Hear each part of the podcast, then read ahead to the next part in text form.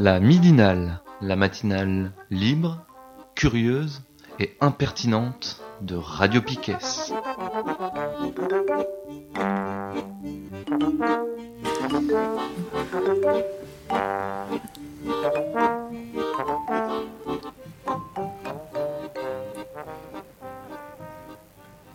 Bonjour, bonjour, c'est la midinale sur Radio Piquet. On est lundi 4 février. Je suis en compagnie de Tom, à la technique. Salut. Steph. Bonjour. Thibaut. Salut. Et Nico. Bonjour. Alors aujourd'hui, en revue de presse, euh, Nico va nous parler de la carte des lieux de pouvoir du monde diplo. Thibaut va parler, la semaine dernière, on en avait un peu causé de la venue, même pas mal causé de la venue de Étienne Chouard, euh, invité par les Gilets jaunes. Tu vas nous donner des précisions là-dessus. Et la deuxième partie, on va euh, faire entendre la troisième partie maintenant de S'informer autrement sur le Rwanda avec Steph et Nico. Et puis après, nous aurons une ou deux personnes de la Maison du Théâtre qui vont venir nous présenter un événement dans la dernière partie. Et on fera un petit agenda. Et on passera aussi la petite chronique de Mathilde. Voilà, voilà. Bon, avant ça, oui, oui, oui, si, on était à longueur d'onde euh, ce week-end, c'était plutôt cool, c'était chouette, une bonne soirée samedi soir. Et Nico, toi, t'étais hier aussi euh, présent au moment où il y avait Enthoven, je crois, qui était invité donc par longueur d'onde. Ouais, il était invité, donc du coup, on se posait la question pourquoi il est invité. Et pourquoi euh, la place euh, faite par longueur d'onde à plein de personnalités qui ont quand même euh, la parole depuis des années pour déverser un discours quand même assez dominant Et alors, on, du coup, on a fait une petite action lors de, du plateau de Enthoven, dans l'après-midi au Quartz. Et voilà, bah, c'était bon, c'était marrant. Moi, je je pense que ce qui s'est passé, c'est qu'on était euh, du coup dans la salle devant, on est monté sur le plateau, sur la scène, on a lu un texte qui avait été écrit, il y a eu de l'écoute, on a fait passer le message. Le message de, que, qui était euh, ce que je vous ai dit avant, quoi. Pourquoi euh, Longueur d'onde ne fait pas la place plus importante aux radios associatives, à des et, du coup derrière des personnes qui n'ont pas trop d'espace pour dire euh, ce qu'ils ont à dire. Mm. Euh, on a pu lire le texte, ça a déclenché quand même une réaction dans une partie du public très hostile, qui ont hué, qui ont dit euh, mais ça vous cassez-vous, vous êtes des victimes, on veut pas vous écouter, donc c'était quand même assez violent. une partie du public et, euh, et voilà, et ça a fini, on a acheté des boules puantes, et puis, euh, et puis euh, voilà, et c'était rigolo quand même. ça les, je pense que ça les a un peu surpris au départ, les, un peu, on, les, l'objectif a été atteint, on les a emmerdés. Après, après à réfléchir, quoi, sur ce genre d'action. Mais c'était bien. Merci Nico. D'autres retours sur longueur d'onde? Personnellement, je suis rien allé voir samedi soir, donc je pourrais pas vraiment. Moi, je suis juste allé voir Fanche et c'était cool. Ah. Voilà. Enfin, Fanche à la buvette. Ah hein, oui, ah oui, oui, oui. Non, oui, non. Ok, très bien. Voilà pour le retour de longueur d'onde. Alors Thibaut, tu en sais plus euh, sur la venue de Étienne Chouard, comment ça a été décidé, etc. Ou pas décidé? Ouais, par qui? Euh, L'idée, enfin là, c'est un peu euh, de ce que je suis allé voir des Gilets jaunes et de ce que j'ai discuté. Je pas non plus, je prétends pas connaître tout le fonctionnement du, tout leur fonctionnement. Dans l'idée, il y a une AG normalement qui est tous les dimanches où sont votés notamment qu'est-ce qui va être fait le samedi suivant. Et le mardi, a priori, des réunions plus restreintes, plus d'organisation. dans l'idée d'un retour qui a été fait sur comment a été décidée l'invitation d'Étienne Chouard, euh, elle n'est pas en fait, pas signée cette invitation. Et elle est a priori pas réellement des Gilets jaunes, mais d'une partie, d'un groupe, euh, d'une ou plusieurs personnes qui étaient en contact avec les gens antivirus. Donc les gens antivirus, c'est euh, les gens qui sont là pour propager et faire du, ouais, propager les idées de choix et faire un peu de, de réseautage euh, pour le faire venir. Euh, la décision n'a pas été votée, a priori pas discutée, et il se trouve que la L'AG de dimanche, de ce dimanche, puisque la venue de Schwartz c'est euh, jeudi prochain, a été euh, annulée. Il n'y a pas eu d'AG. Donc il n'y a pas eu possibilité non plus de ramener ça sur le, devant et d'en discuter et de dire pourquoi ça craignait et de demander éventuellement un vote. Donc ça déjà c'est un peu craignos. À savoir que depuis, sur, par exemple, il y a pas mal de choses qui sont un peu gérées par que quelques personnes. Et par exemple, sur la page Facebook des Gilets jaunes, donc euh, citoyen breton de Brest, a été diffusée depuis aussi une vidéo d'un mec de Civitas, euh, qui est un groupe de catholiques euh, extrémistes, on va dire ça, et d'une interview de Vincent Lapierre, qui est aussi un ancien de, de Égalité et Réconciliation, qui a bossé trois ans. Donc il y a quelques, il y a visiblement un groupe ou des personnes qui derrière agissent agissent pour euh, faire un peu arriver les, les idées d'extrême droite. Et un des trucs, moi, que je me suis posé, c'est euh, bah tiens, ils veulent discuter du RIC, qui est censé être un truc démocratique, Ouais. mais en même temps, ils font ça de manière euh, complètement euh, pas du tout démocratique. Et je me suis posé la question un peu de qu'est-ce qu'ils pouvaient avoir derrière. Du coup, je suis allé voir un peu dans la presse ce qui avait été écrit. Euh, donc, notamment sur euh, le monde libertaire. Il y avait un article aussi dans le monde diplo de ce mois-ci et dans Bastamag. Et en fait, j'ai vu, euh, j'ai relevé plusieurs, plusieurs points qui faisaient craindre un peu pourquoi le RIC, ça pouvait être aussi quelque chose de dangereux. Il y avait un point, par exemple, qui va être relevé par le monde diplomatique, c'est que, Le RIC, c'est. euh, ah, pardon, le référendum d'initiative euh, citoyenne populaire. Donc euh, l'idée, c'est qu'un certain nombre de citoyens peuvent, par une pétition, demander à ce qu'il y ait un référendum sur une question quelconque ou pas ou encadrée.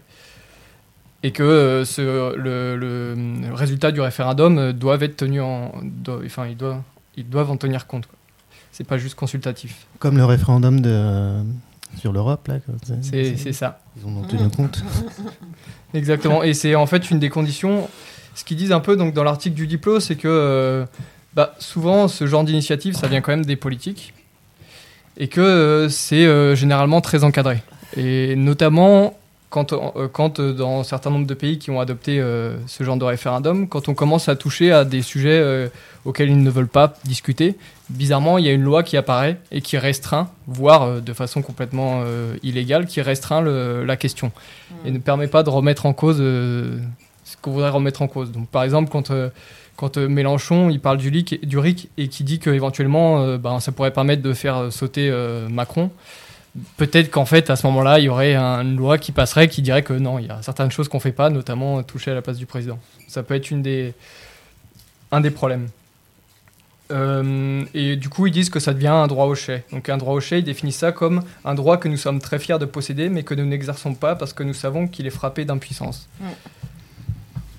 Le deuxième argument, là, cette fois, c'est euh, dans Le Monde Libertaire. C'est un article qui s'appelle euh, Multisat des Gilets jaunes.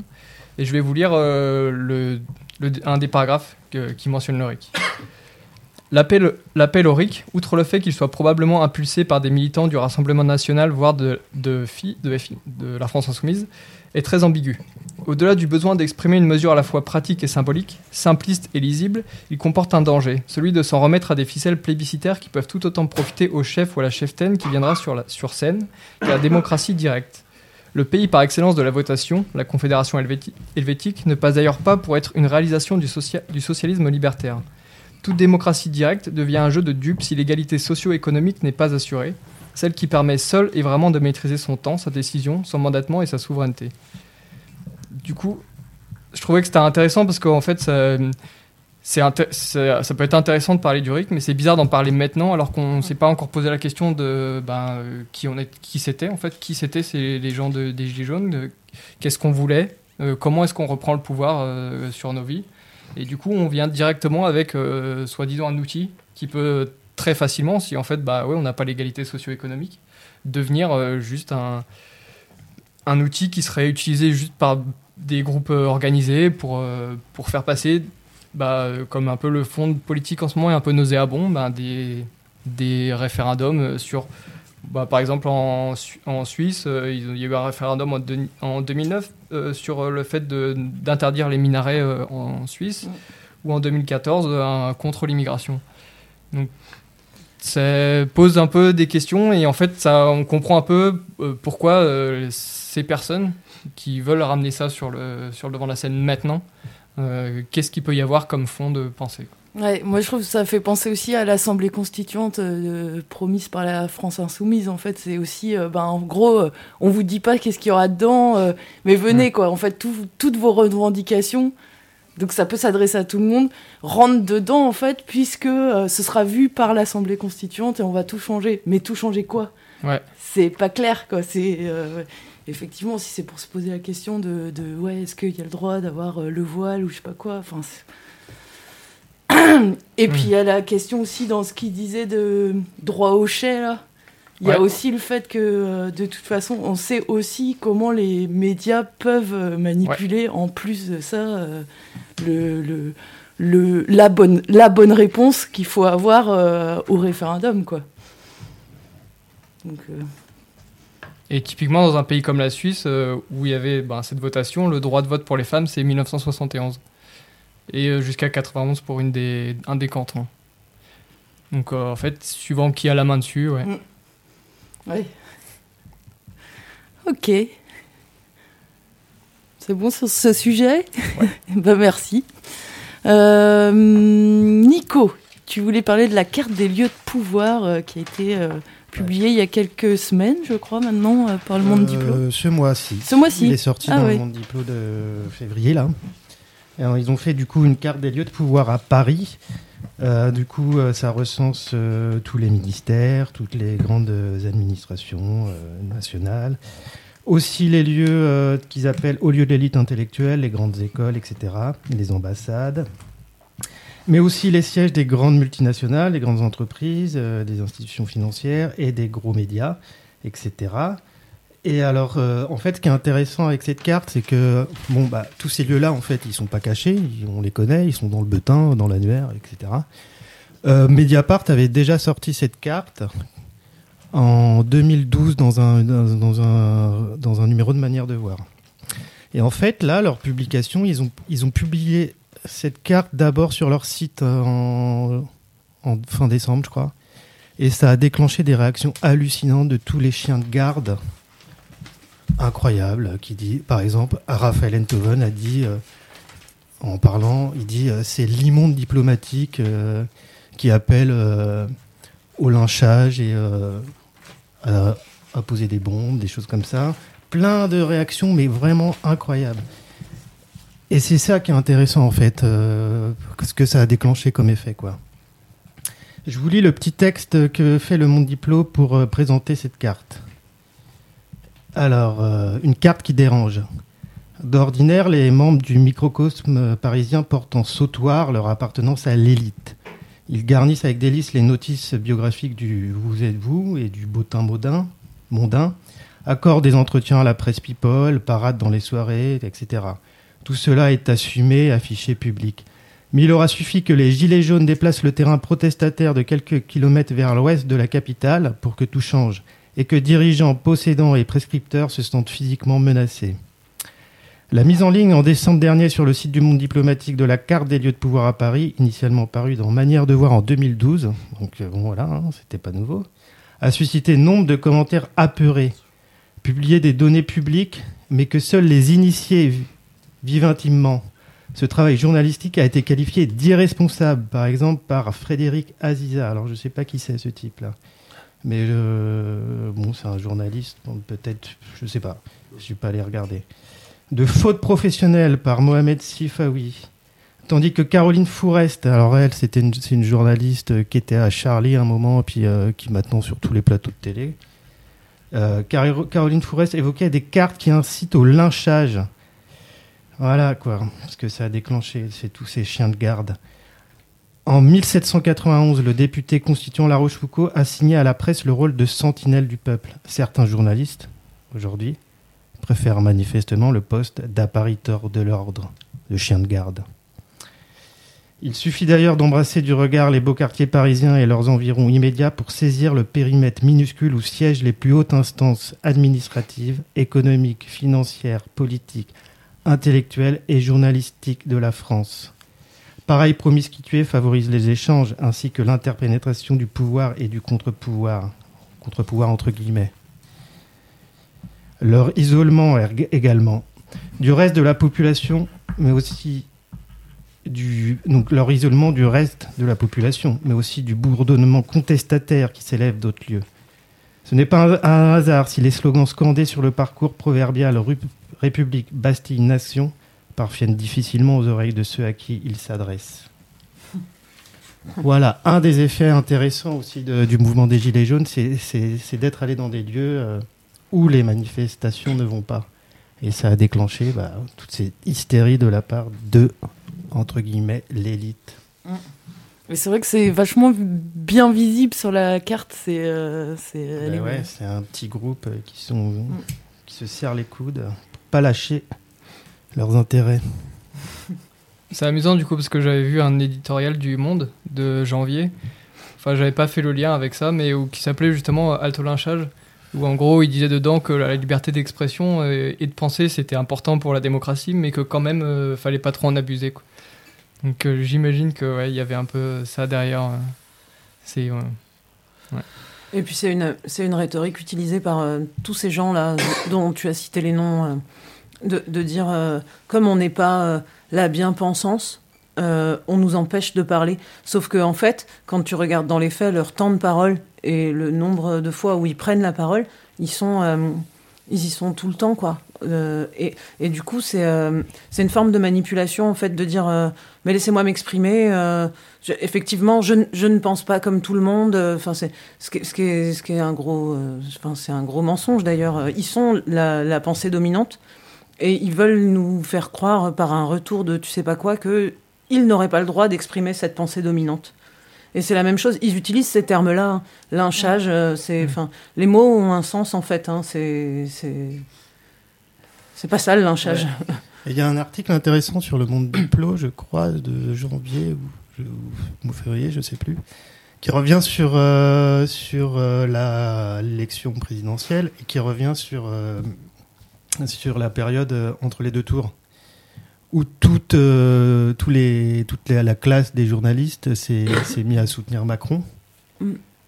mais de façon vraiment affirmée, très, très nette.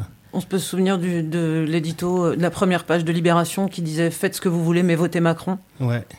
Et voilà. Et cette, cette espèce de matraquage qu'il y a eu euh, entre, entre les deux tours, où du coup, en fait, euh, bah là, il n'y avait plus du tout question de. bon, partage de, des différentes opinions, faire attention à bah, cette histoire-là que, que, pendant la campagne, toutes les, toutes les diversités d'opinions peuvent s'exprimer. Là, ça passe à la trappe. C'est du matraquage, euh, du lavage de cerveau, mm. euh, de la pensée dominante. Heureusement qu'il y a la midinale. On va écouter de la musique Ouais. Qu'est-ce qu'on écoute euh, La musique apportée par Nico et par Thibaut. Alors c'est quoi la tienne, Nico? C'est une chanson de Colette Mani. qui est superbe. Et toi? La une de la gale. Bon bah c'est parti. Tout à l'heure.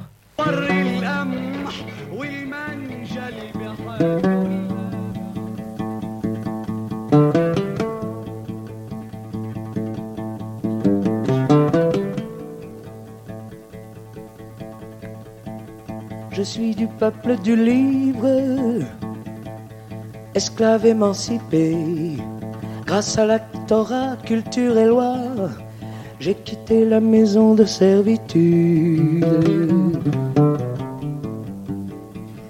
La Bible n'est pas la parole de Dieu, c'est un langage d'homme, modèle vivant et concret, reflet où je me reconnais. Il faudra chercher ailleurs que dans les camps la force qui a regroupé tant de gens de cent pays différents. Nos liens sont profonds. Nous nous sommes forgés en tant que peuple en Palestine, presque 2000 ans avant Jésus-Christ. Constituée en nation par nos luttes, la Palestine est le tronc, le ciment de notre mémoire collective. Territoire absent, la religion n'a été autre pour moi qu'un relais.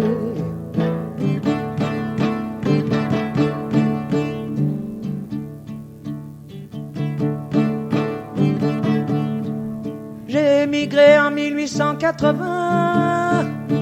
Je fus pionnier à la chinoise. Je me suis productivisé moi-même. La main-d'œuvre, c'était moi. Les grands propriétaires étaient bien contents de vendre leurs terres. Les marécages, la malaria, la salubrité, très cher, on les a payés. Une fois installés, les commerçants, les saisonniers, les artisans arabes autour de nous se sont rassemblés. C'est la guerre de 47-48 qui a créé le problème des réfugiés.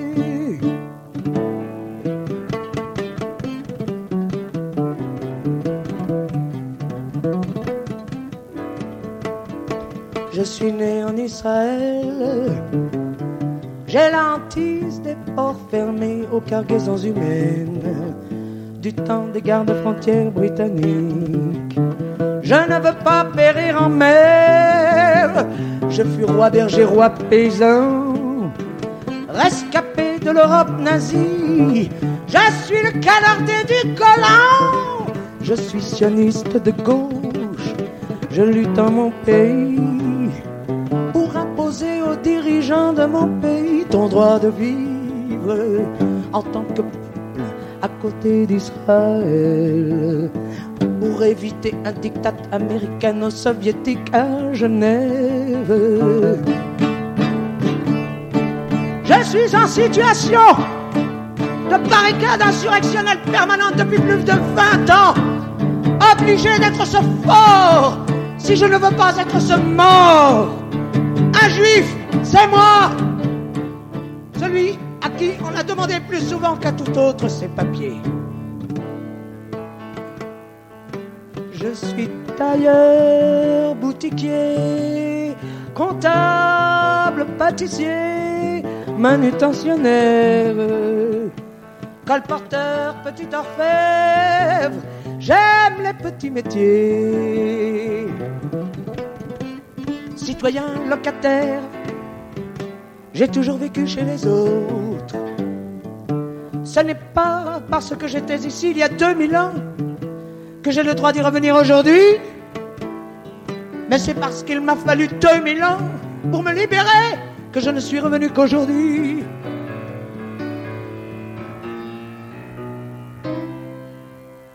Je suis du vieux peuple à la nuque dure, l'indocile et rebelle nation. Avec et pour la révolution, j'affirmerai mon identité.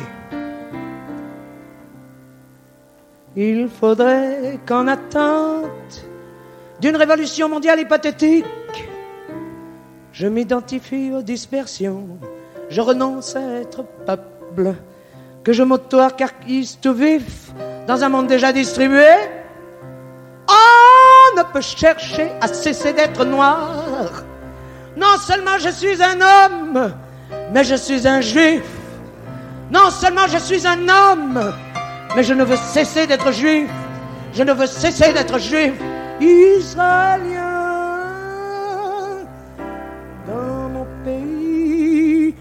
Coule le lait et le miel, Eretz Israël.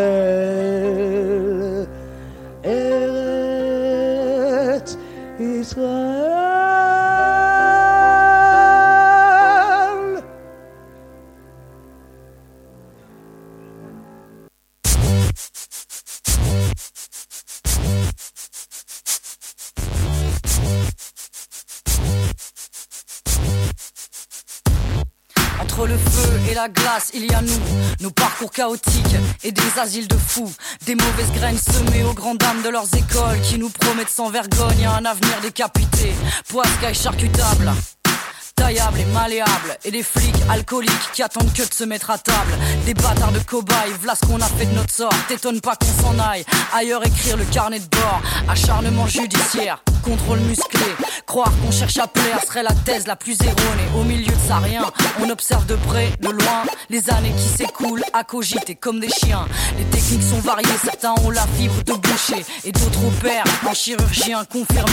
Il s'agirait de terrorisme et de sabotage d'extrémisme et de brigandage. T'inquiète, ils ont trouvé le moyen de te faire taire à coups de recommandés ou de spots publicitaires. Quelques âmes charitables dans le milieu de la police ne parviendront pas à faire peser le balancier hors du vice. Alors, tu veux que je te réponde quoi? Qu'accomplir son sale boulot relève encore du bon droit. Ferme-la, pas de théorie bien pensante. Je commence à comprendre les règles de ce jeu dont ils sont partie intégrante. Quand la justice dresse ses plus au bûcher, que la chasse aux sorcières est ouverte et déclarée. À force de faire peur, ils contrôlent ce qu'ils veulent et dans leur collimateur, il leur reste nos sales gueules. Quand la justice dresse ses plus au bûcher, que la chasse aux sorcières est ouverte et déclarée. À force de faire peur, ils contrôlent ce qu'ils veulent et dans leur collimateur, il leur reste nos sales gueules.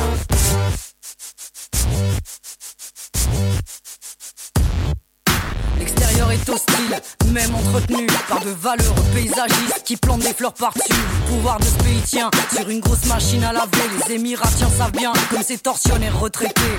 On tient à la baguette, un peuple heureux de travail. Quatre générations de permis, c'est sans naturalisation. Des propagandes en liesse, couleur va cesse, non de cesse de confirmer nous dire depuis tant d'années. Me passe de cohérence, s'il s'agit de marcher droit ou de faire allégeance à des couloirs bien trop étroits. Chez d'où je viens, où je vais, c'est suffisant pour moi. Et j'ai de leçons à recevoir de personne, dis-toi bien ça. La guerre est froide, voire de basse intensité. Qui souhaite nous prouver le contraire, prépare ses arguments. Vu la pègre et les requins qui scrutent sur les bas-côtés. Pas de raison pour nous de se comporter aimablement. Ils s'en prennent un pour l'exemple. Une centaine file derrière la dissuasion. Tient la rampe de l'autre côté de la barrière. C'est au pied du Pour connaître les vrais pour le reste, ils savent que je mesurais le contenu du disque dur. Laisse derrière toi ceux qu'on décidé de traîner pas dans des guerres intestines entre coups dans le dos et coups bas. On n'a plus le temps pour ce genre de choses. Et pour les bâtons dans les roues, tu sais ce qu'on propose. Quand la justice dresse ses plus au bûcher, que la chasse aux sorcières est ouverte et déclarée. À force de faire peur, ils contrôlent ce qu'ils veulent et dans leur collimateur, il leur reste nos sales gueules. Quand la justice dresse ses plus que la chasse aux sorcières est ouverte et déclarée. À force de faire peur, ils contrôlent ce qu'ils veulent et dans leur collimateur, il leur reste nos sales gueules.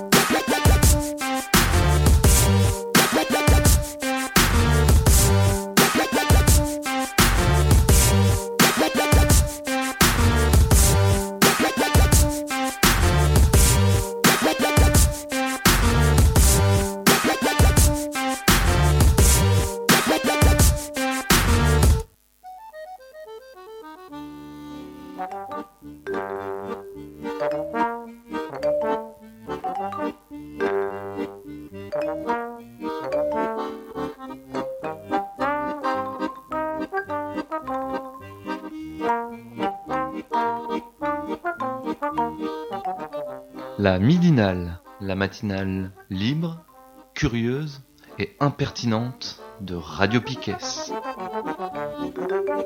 Là.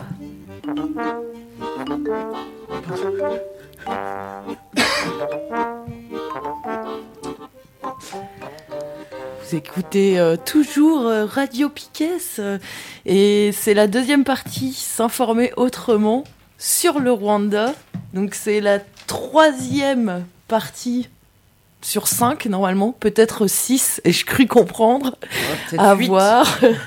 Et voilà, elles sont donc les deux premières, euh, vous pouvez les réécouter, euh, elles sont en, en ligne, et puis euh, les suivantes euh, dans les prochaines midinales. Exactement. Et du coup, dans, dans cette partie, aujourd'hui, on va plutôt parler euh, des implications politiques de euh, l'État français dans cette histoire du génocide.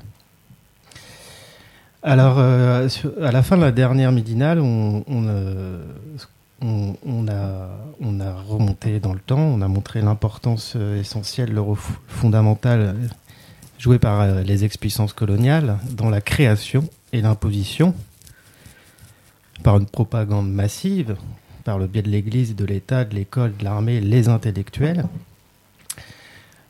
la création et l'imposition donc d'une ethnicisation au Rwanda.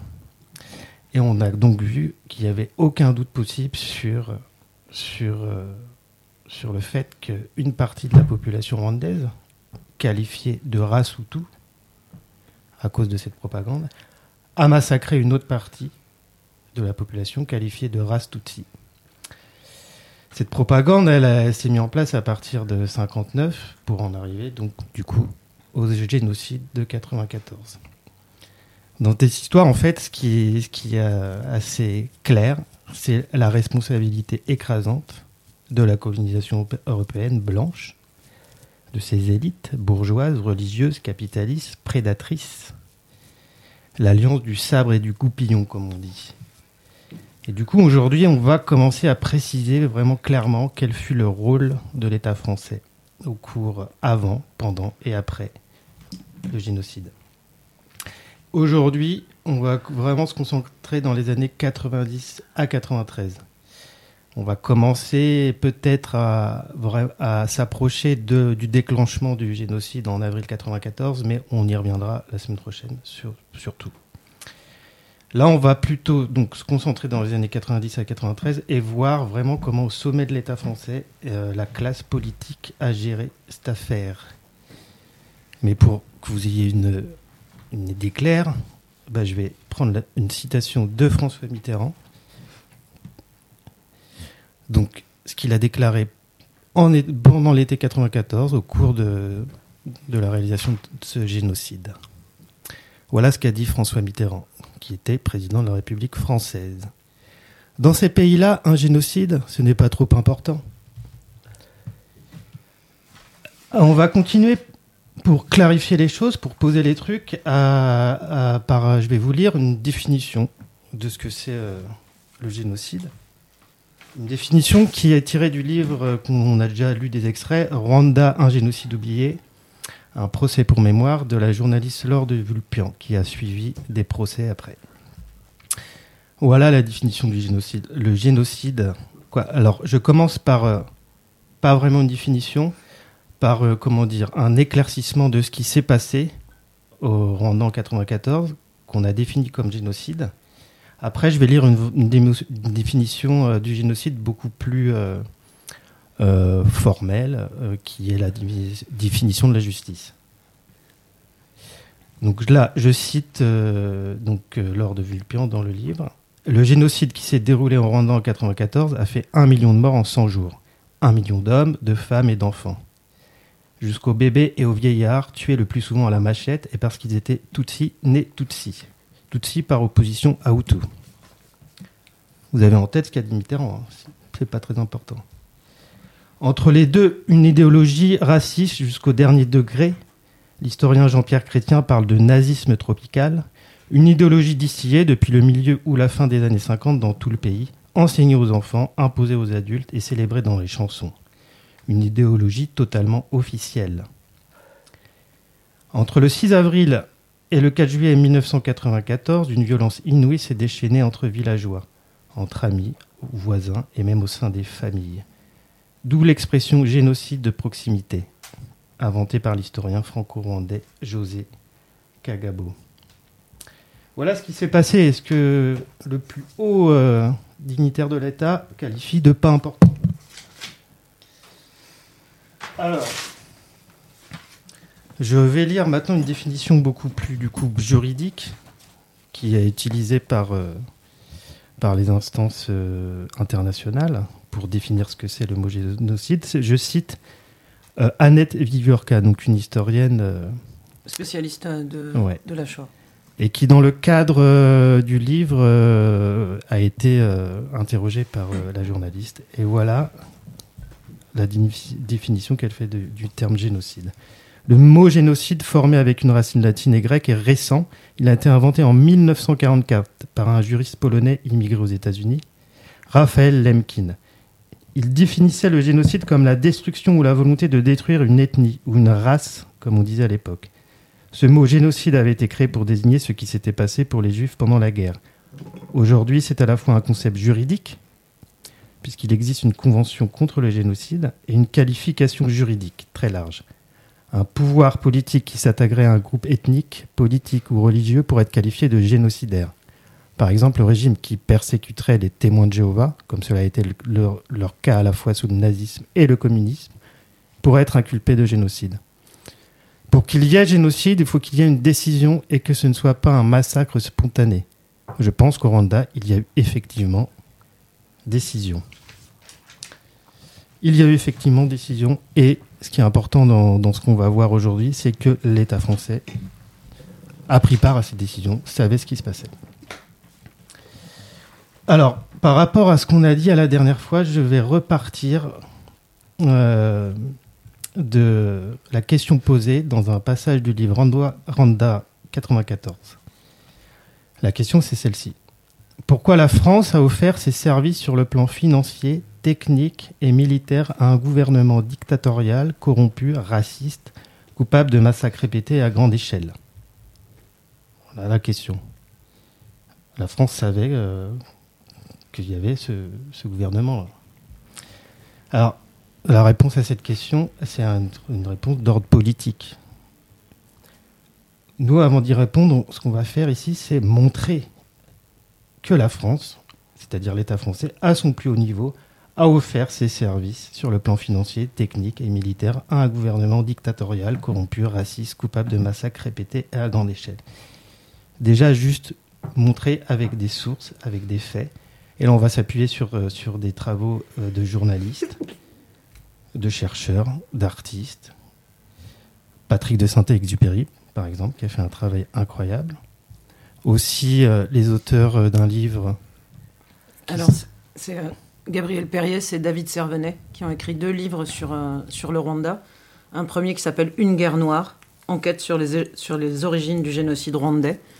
Donc ça se concentre sur les années 1959-1994.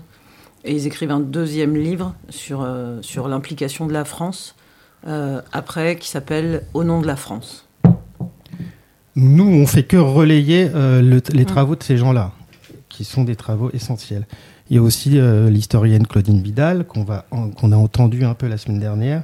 Il y a tous les livres de euh, Jean Rasveld. Bon, il y a tout un tas de gens qui ont fait un travail incroyable et qui montrent, quoi, qui parlent des faits sur ce qui s'est passé. Donc voilà, on va continuer en écoutant directement un extrait d'une émission qui est passée en 2009 sur TV5 Monde.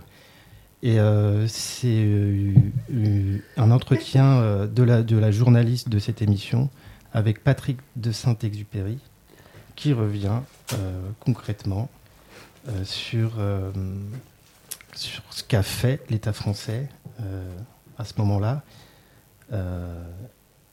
Et vous allez entendre euh, quelle, était la position off- officielle euh, de la classe politique et des dirigeants au plus haut niveau?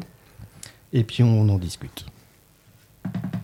Alors vous, vous, euh, avez des, accusations, vous portez des accusations assez précises. hein.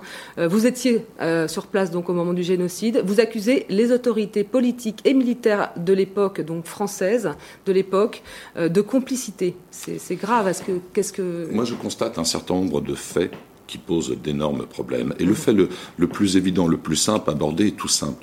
Ça fait 15 ans que ce génocide s'est produit. Pendant ces 15 années, les États-Unis ont reconnu euh, le- le- le- leur incapacité à agir. Bill Clinton s'est rendu à Kigali pour présenter les excuses du peuple américain face à cette incapacité. Les Belges aussi, l'ONU aussi. Il n'y a qu'un pays qui n'a pas été capable de formuler des propos adaptés aux circonstances et de dire une chose toute simple, ce qu'il s'est passé il y a 15 ans au Rwanda, à savoir le génocide des Tutsis du Rwanda. Ce pays, c'est la France. 15 ans plus tard, on ne peut pas considérer que ce fait soit neutre. Pourquoi? Ce refus de désigner les choses et cette incapacité de dire ce qu'il s'est passé à l'époque. Là, ça pose un énorme problème. Il y a, on sent véritablement une volonté d'obstruction en France quant à l'approche de ce dossier. Alors, à l'époque, la France parlait de rébellion, hein, d'infiltration de, de, de, de Khmer noirs, hein, ils appelaient ça les Khmer noirs, des rebelles Tutsis de Paul Kagame. Euh, vous, vous, les vous accusez la France d'avoir elle-même livré des armes pendant euh, le génocide, d'avoir continué la livraison des armes pendant le génocide. Les faits sont très clairs. Euh, Paris, et après je, je, vais le préciser, a soutenu le régime euh, rwandais qui commettra le génocide avant le génocide, pendant le génocide et après le génocide. Et là, nous parlons de faits, il ne s'agit pas d'intention, ce sont des faits extrêmement précis qui amènent à constater cela. Maintenant, il est aussi possible de constater le discours ahurissant par moment qu'a tenu Paris, où jusqu'en 2003, Dominique de Villepin, alors ministre des Affaires étrangères, parle de double génocide à propos du Rwanda. On sent véritablement un refus d'évitement. Et encore aujourd'hui, on sent toujours ce refus d'évitement. Maintenant, la question n'est pas celle de la France complice au Rwanda, parce que la politique qui a été menée par Paris de 90 à 94 était une politique secrète. Donc, ça n'est pas la France, c'est M. Védrine, par exemple. Et la question se pose directement à M. Védrine, au général Huchon, à un certain nombre de responsables, de gens qui ont décidé de mener en secret cette politique. Il faut juste rappeler encore un point. Lorsque la mission d'information a travaillé sur le dossier rwandais, la mission d'information du Parlement français, une des conclusions était... La commission qui laisse. Voilà, la commission qui laisse. la conclusion était dysfonctionnement institutionnel. Et là, ce sont les parlementaires français qui le disaient. Donc 15 ans plus tard, on constate que les blocages sont toujours là. Il commence, tout, il est toujours extrêmement temps de porter son regard sur ces faits qui posent un énorme problème, non pas la France, mais un certain nombre de responsables politiques et militaires, et leurs noms sont connus, enfin c'est des noms publics, et c'est à eux qu'il faut poser cette question. Mais alors si, si ces personnes euh, sont impliquées, pourquoi à votre avis hein, euh, euh, ils ont agi au nom de la France? Pourquoi la France, à l'époque, a-t-elle agi de la sorte? Est-ce que c'est au nom d'une vieille rivalité euh, impérialiste, hein, de lutte d'influence en Afrique, les, les, zones anglophones, les zones francophones, il fallait défendre son précaré? Ben, ben, Ces personnalités qui sont mises en tiennent un discours euh, extrêmement simple en réponse lorsqu'on essaye de poser des questions précises. La première réponse est comment la France complice? Autrement dit, ils s'abritent derrière la France. Mais là, c'est inadmissible parce que ni vous ni moi n'avons rien à voir dans ce dossier. Nous n'avons pas pris part et le Parlement n'a pas été informé de ce qu'il s'est passé. Donc, ils s'abritent littéralement derrière la France. Ça, c'est le premier point. Et, le, deuxième point, euh, c'est cette, volonté de réécrire le discours, double génocide, Khmer noir, enfin, et, essayer de s'abriter aussi derrière des logiques qui peuvent être vraies. Peut-être, peut-être la rivalité, peut-être la rivalité anglo-saxonne. Mais si au nom de la rivalité anglo-saxonne, on en arrive à la négation d'un génocide 15 ans plus tard, c'est quand même, quand même terrible, terrible. Les propos de ces gens-là sont terribles. Donc voilà, c'était euh, Patrick de Saint-Exupéry, et donc euh, voilà hein, euh, ce qu'il raconte dit bien, et les faits sont clairs, euh, Paris a soutenu un régime génocidaire en toute connaissance de cause. Euh, donc avant de, rentrer dans les faits, on va, on va, on va, on va euh, essayer de resituer plus globalement d'où vient cette, cette idéologie d'État,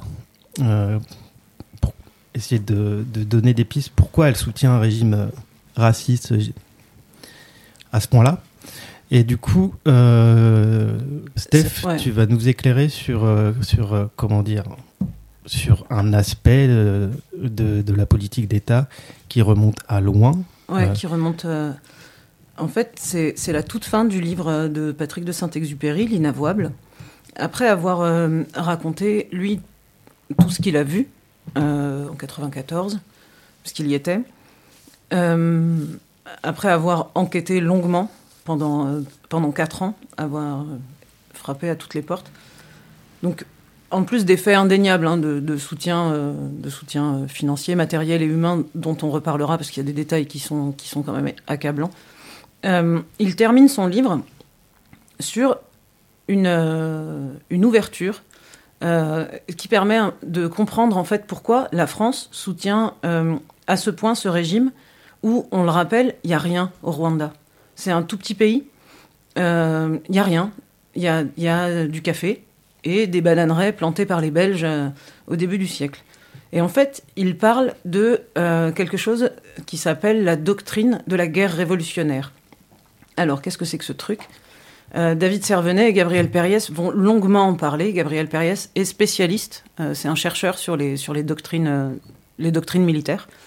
Et en gros, eux aussi, ils appuient très très longuement dans, dans leur livre sur, sur ça. C'est même l'introduction, enfin le, chapitre introductif qui explique ensuite l'implication de la France au Rwanda. C'est un vieux truc qui remonte euh, à l'Indochine. Euh, et il euh, ne faut pas oublier que à partir de 58, c'est la, la France est dirigée par un militaire, hein, un général. Qu'il y a une nouvelle constitution qui est rédigée par un militaire, aidé par des militaires à rédiger cette, pour rédiger cette constitution. Et donc, ils sont baignés de, de, de cette culture militaire. Et donc, bref, la, la guerre révolutionnaire remonte à. Ils sont euh, anticommunistes, euh, Et, très, très clairement. Très clairement. Ça remonte justement en, en Indochine, où euh, la France euh, subit euh, un traumatisme et où ils observent, enfin, il y a quand même des, généraux qui, euh, qui observent que cette défaite en Indochine, elle était impossible normalement plus de moyens, plus de troupes, plus d'armement, et pourtant ils perdent. Et donc ils vont aller creuser sur ce qui se passe, et ils vont se rendre compte que ce qui se passe là-bas, c'est euh, que euh, ils perdent la guerre à cause du soutien de la population aux, euh, aux combattants. Et qu'en gros, ils vont décortiquer euh, comment ça se passe, et ils appellent ça les structures parallèles d'adhésion euh, au combat. Et en gros, en décortiquant, ils se rendent compte qu'il y a une forme de propagande euh, qui passe à tous les niveaux de la société. Donc, de l'éducation, il y a évidemment le Parti communiste, mais en Indochine, ça concerne une, une, faible proportion de, de, la population, contrairement à les conseils de communes, contrairement à l'école, contrairement. Et en fait, ils se rendent compte qu'ils ont perdu parce qu'ils n'avaient pas le soutien de la population et que les lignes de front ne sont plus des lignes de front. Que les cartes d'état-major ne, ne, veulent plus rien dire en fait. On peut poser un char là, une batterie d'artillerie là, sauf que ces tâches-là, elles veulent pas dire la réalité du front quoi. Le front, il est partout. Et du coup, petit à petit, ils vont développer, euh, théoriser cette idée de guerre révolutionnaire, l'exporter aussi. Hein, J'apprends moi en lisant Gabriel Perriès que la France est euh, l'une des euh, nations qui a le plus théoriser la doctrine militaire et que ces théories se sont le plus exportées aux États-Unis, euh, un peu partout. En Amérique latine. En Amérique latine. Et du coup, cette guerre révolutionnaire, elle va être théorisée, elle va être enseignée. Et concrètement, en gros, c'est d'un seul coup, comment faire pour que, euh, au sein d'un pays euh, colonisé, on arrive à avoir le soutien de la population. Et ça, ça passe par la propagande. Ça passe par la maîtrise de l'ensemble des structures à tous les niveaux de, de l'État. C'est-à-dire, on va, on va euh, mettre des, des responsables du haut de la pyramide jusqu'au plus petit, au, à, la, à, la, plus petite communauté. C'est ce qu'ils ont fait à la bataille d'Alger avec les chefs d'îlots. Donc ça, c'est la plus petite structure où chacun... En fait, il y avait énormément de chefs d'îlots qui contrôlaient euh, dans la Casbah à Alger, euh, j'en sais rien, disons 15 maisons, quoi. Et donc, tout ça, ça fait un maillage complet, et ça passe aussi par la propagande. Et il s'avère que euh, cette doctrine-là, c'est donc développée par les généraux euh, qui ont été en Indochine, qui ont été en Algérie, et qui appartiennent au corps de euh, la coloniale. Et tous ces gens-là euh, sont en Afrique, euh, partout. Donc, et De Gaulle, qui accepte, parce qu'il n'a pas le choix, de, perdre l'Indochine, de perdre l'Algérie, décide, et il y, a, des correspondances hein, qui l'attestent, que pour l'Afrique noire, on va le faire en toute amitié. On va le perdre, mais on va pas le perdre. C'est-à-dire que le terrain d'expérimentation après avoir perdu euh, et l'Indochine et l'Algérie, le terrain d'expérimentation va devenir l'Afrique noire. Et que là, on va garder une influence française sans que ça se voit. Il n'est plus question d'être un, un colon euh, dégueulasse, mais en réalité, il est question d'être un colon dégueulasse. Et comment est-ce que ça nous amène au Rwanda? Ça nous amène au Rwanda au début des années 60, euh, quand les Belges commencent à perdre le contrôle, sentent bien qu'ils vont pas y arriver, parce que financièrement et humainement et matériellement, ils n'ont pas les moyens de contrôler et l'ancien Congo belge et le Rwanda.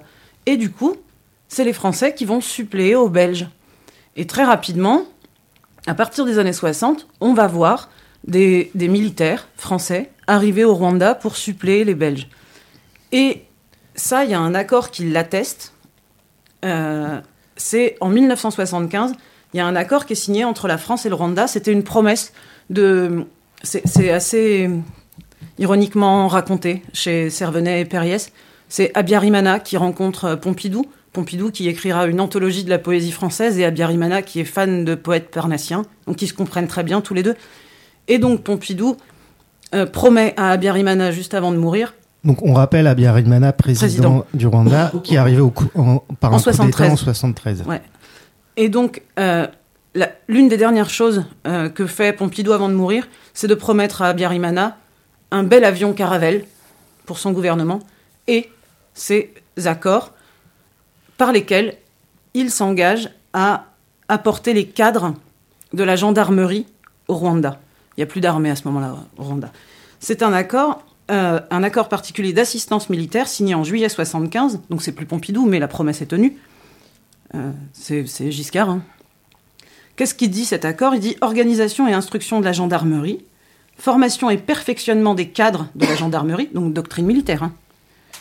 fourniture de matériel gratuit ou onéreux. Bon. Il s'avère que cet accord-là n'a jamais été publié au journal officiel et que cet accord-là n'a jamais été débattu devant le Parlement. La justification a posteriori des, gens qui ont continué à l'appliquer, c'est de dire Mais non, mais on avait déjà signé un accord comme ça avec le Zaïre. Bon, c'était le même, il n'y avait pas besoin de revenir là-dessus. Sauf que, bon, dans cet accord, au départ, il était dit que les Français, qui étaient cadres là-bas, tout ça, porteraient l'uniforme français.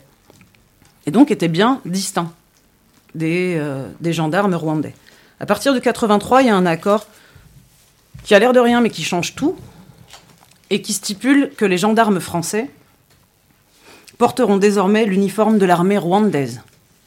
Qu'est-ce que ça veut dire concrètement? Ça veut dire que ces, officiers français ont la possibilité d'occuper des postes d'état-major au Rwanda, et que en 75, il y avait une interdiction de participer aux actions de maintien de l'ordre. C'est-à-dire qu'ils étaient là-bas pour former, mais ils n'étaient pas là-bas pour intervenir. À partir du moment où ils portent l'uniforme rwandais, ça, c'en est terminé. Ils ont le droit d'intervenir euh, dans les actions de maintien de l'ordre et dans la guerre. Et en gros, c'est ce qu'ils vont faire. Et c'est de cette manière que cette doctrine de, guerre révolutionnaire va s'imposer, donc années, de la fin des années 60 jusqu'à 94. C'est ça qui va s'imposer. Et quand on regarde dans le détail ce que ça veut dire, cette doctrine de la guerre révolutionnaire, c'est l'ensemble des moyens de propagande qui vont faire que euh, on va euh, autoriser des milices, les armer, les former. Et c'est ces milices-là qui vont euh, exécuter le génocide, en fait.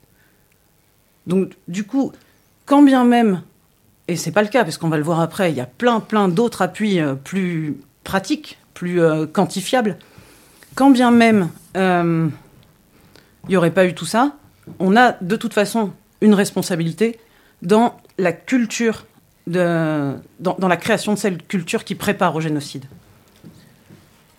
Et dans ces mêmes années-là, c'est euh, la même chose qui se passe avec euh, le soutien dans- aux dictatures euh, dans, dans l'Amérique latine, En au Amérique. Chili, Ouais, ouais. en Argentine. Le savoir, entre guillemets, français euh, est exporté là-bas. Hmm. Avec le succès qu'on connaît. Voilà, c'était important pour euh, resituer un petit peu euh, les choses. Alors maintenant, on va euh, se concentrer sur les faits et on va partir des trois opérations militaires françaises au cours des années 90 jusqu'au génocide. Ces trois opérations militaires, la première, c'est l'opération Nord-Roi donc qui débute en octobre 90 et qui se finit en décembre 93. Pourquoi elle débute en octobre 90 Parce que c'est en octobre 90 que le FPR, dont on a parlé la dernière fois, commence à, une invasion euh, militaire euh, du Rwanda pour reconquérir leur pays. C'est des réfugiés euh, rwandais qui se battent pour retourner dans leur pays et qui vont commencer à se battre contre le régime raciste d'Abiyarimana. Donc l'opération Norrois, c'est d'abord une opération militaire d'évacuation des ressortissants occidentaux. Puisqu'il y a un coup de fil d'Abiyarimana en octobre 90 à Mitterrand, on est attaqué par des rebelles, etc. Euh, que l'État français, Mitterrand et euh, sa cellule secrète, euh, partagent cette vision-là. Oui, ce sont des rebelles. Ce qu'on a entendu tout à l'heure, il les qualifiait de, de Khmer noir. On est dans cette idéologie-là. Donc en fait, pratiquement, cette opération va soutenir les forces armées rwandaises, les forces du régime d'Abiyarimana, confrontées au RPR. Donc ça, c'est la première opération de roi dont on va vraiment parler aujourd'hui. Mm. Les deux autres opérations, euh, je l'ai dit, mais on en parlera plus tard. Il y a l'opération Amaryllis qui commence le 9 avril 1994 et qui se termine le 17 avril 1994, au début du génocide, qui sera une opération concrètement euh, présentée comme humanitaire, mais elle servira à évacuer seulement les ressortissants français et aussi euh, l'élite euh, des extrémistes Hutus qui ont pensé et préparé le génocide. On les sauve. La troisième opération, c'est l'opération turquoise qui a lieu du 22 juin 1994 au 22 août, donc on est après le génocide. Et là, c'est une opération avec l'aval de l'ONU. on reviendra sur le mm. rôle de l'ONU et, et, qui une opération qui est présentée comme une, opération d'intervention militaire d'interposition. On est à la fin du génocide. Il, bon, voilà, il y, a eu, il y avait quand même la pression internationale. Il fallait euh, mettre fin à ce qui se passait. Mais c'est fait. Bon, voilà. Alors, partons sur euh, l'opération Norrois, d'octobre 90 à décembre 94, à 93, pardon. On va écouter un extrait euh, d'une émission de Mediapart qui date de, de, 2014. On entend encore Patrick Saint-Exupéry qui revient euh, sur, sur cette position française de l'État français, comment il voit les choses, comment il voit la situation politique. Qui, avec avec avec euh, le FPR qui, euh, qui, euh, qui, comment dire, fait une, incursion, sur le, sur Rwanda. Et comment, comment ils soutiennent bon, le régime d'Abiyarimana. On en discute. Il y a plusieurs choses qui se passent en même temps à partir de 1990. Il y a d'abord une volonté politique, pas affirmée clairement, mais posée, à savoir que pour Paris, il s'agit d'une agression extérieure donc les gens qui, le FPR, qui en 1990 fait sa première incursion, est considéré comme sont considérés comme des acteurs étrangers, comme des Ougandais. C'est donc l'Ouganda. Des anglo-saxons. À, à, la solde des anglo-saxons. C'est donc l'Ouganda qui attaque le Rwanda. Au nom de la doctrine développée depuis des dizaines d'années dans la relation entre la France et l'Afrique, pour Paris, c'est un acte inadmissible. Mais d'entrée de jeu, nous sommes sur une erreur extrêmement grave, parce que ceux qui font leur incursion en 1990 sont des exilés rwandais, chassés au fil des années de leur pays, qui décident de rentrer dans leur pays. ils ont ce droit de vouloir rentrer dans leur pays. Donc d'entrée de jeu, nous partons sur une erreur d'analyse extrêmement importante, extrêmement importante que défend toujours aujourd'hui, par exemple, Hubert Védrine, qui est toujours sur cette ligne d'analyse de manière feutrée dans ses mots. Mais c'est exactement ce qu'il dit aujourd'hui. Ce sont des étrangers qui, en 1990, se sont attaqués au Rwanda. Il était donc légitime que ce pays se défende. D'un point de vue pratique, Paris va enclencher immédiatement une, intervention militaire d'une force, d'une importance considérable, puisque 400 hommes sont déployés dès octobre 1990, des, régiments, des hommes de régiments d'élite. Des Belges interviennent aussi, et, le Zaïre intervient aussi militairement. Il se produit juste une petite différence. Très vite, les Belges s'en vont, parce qu'ils comprennent qu'il y a un vrai problème, euh, et que cette politique-là n'est pas tenable.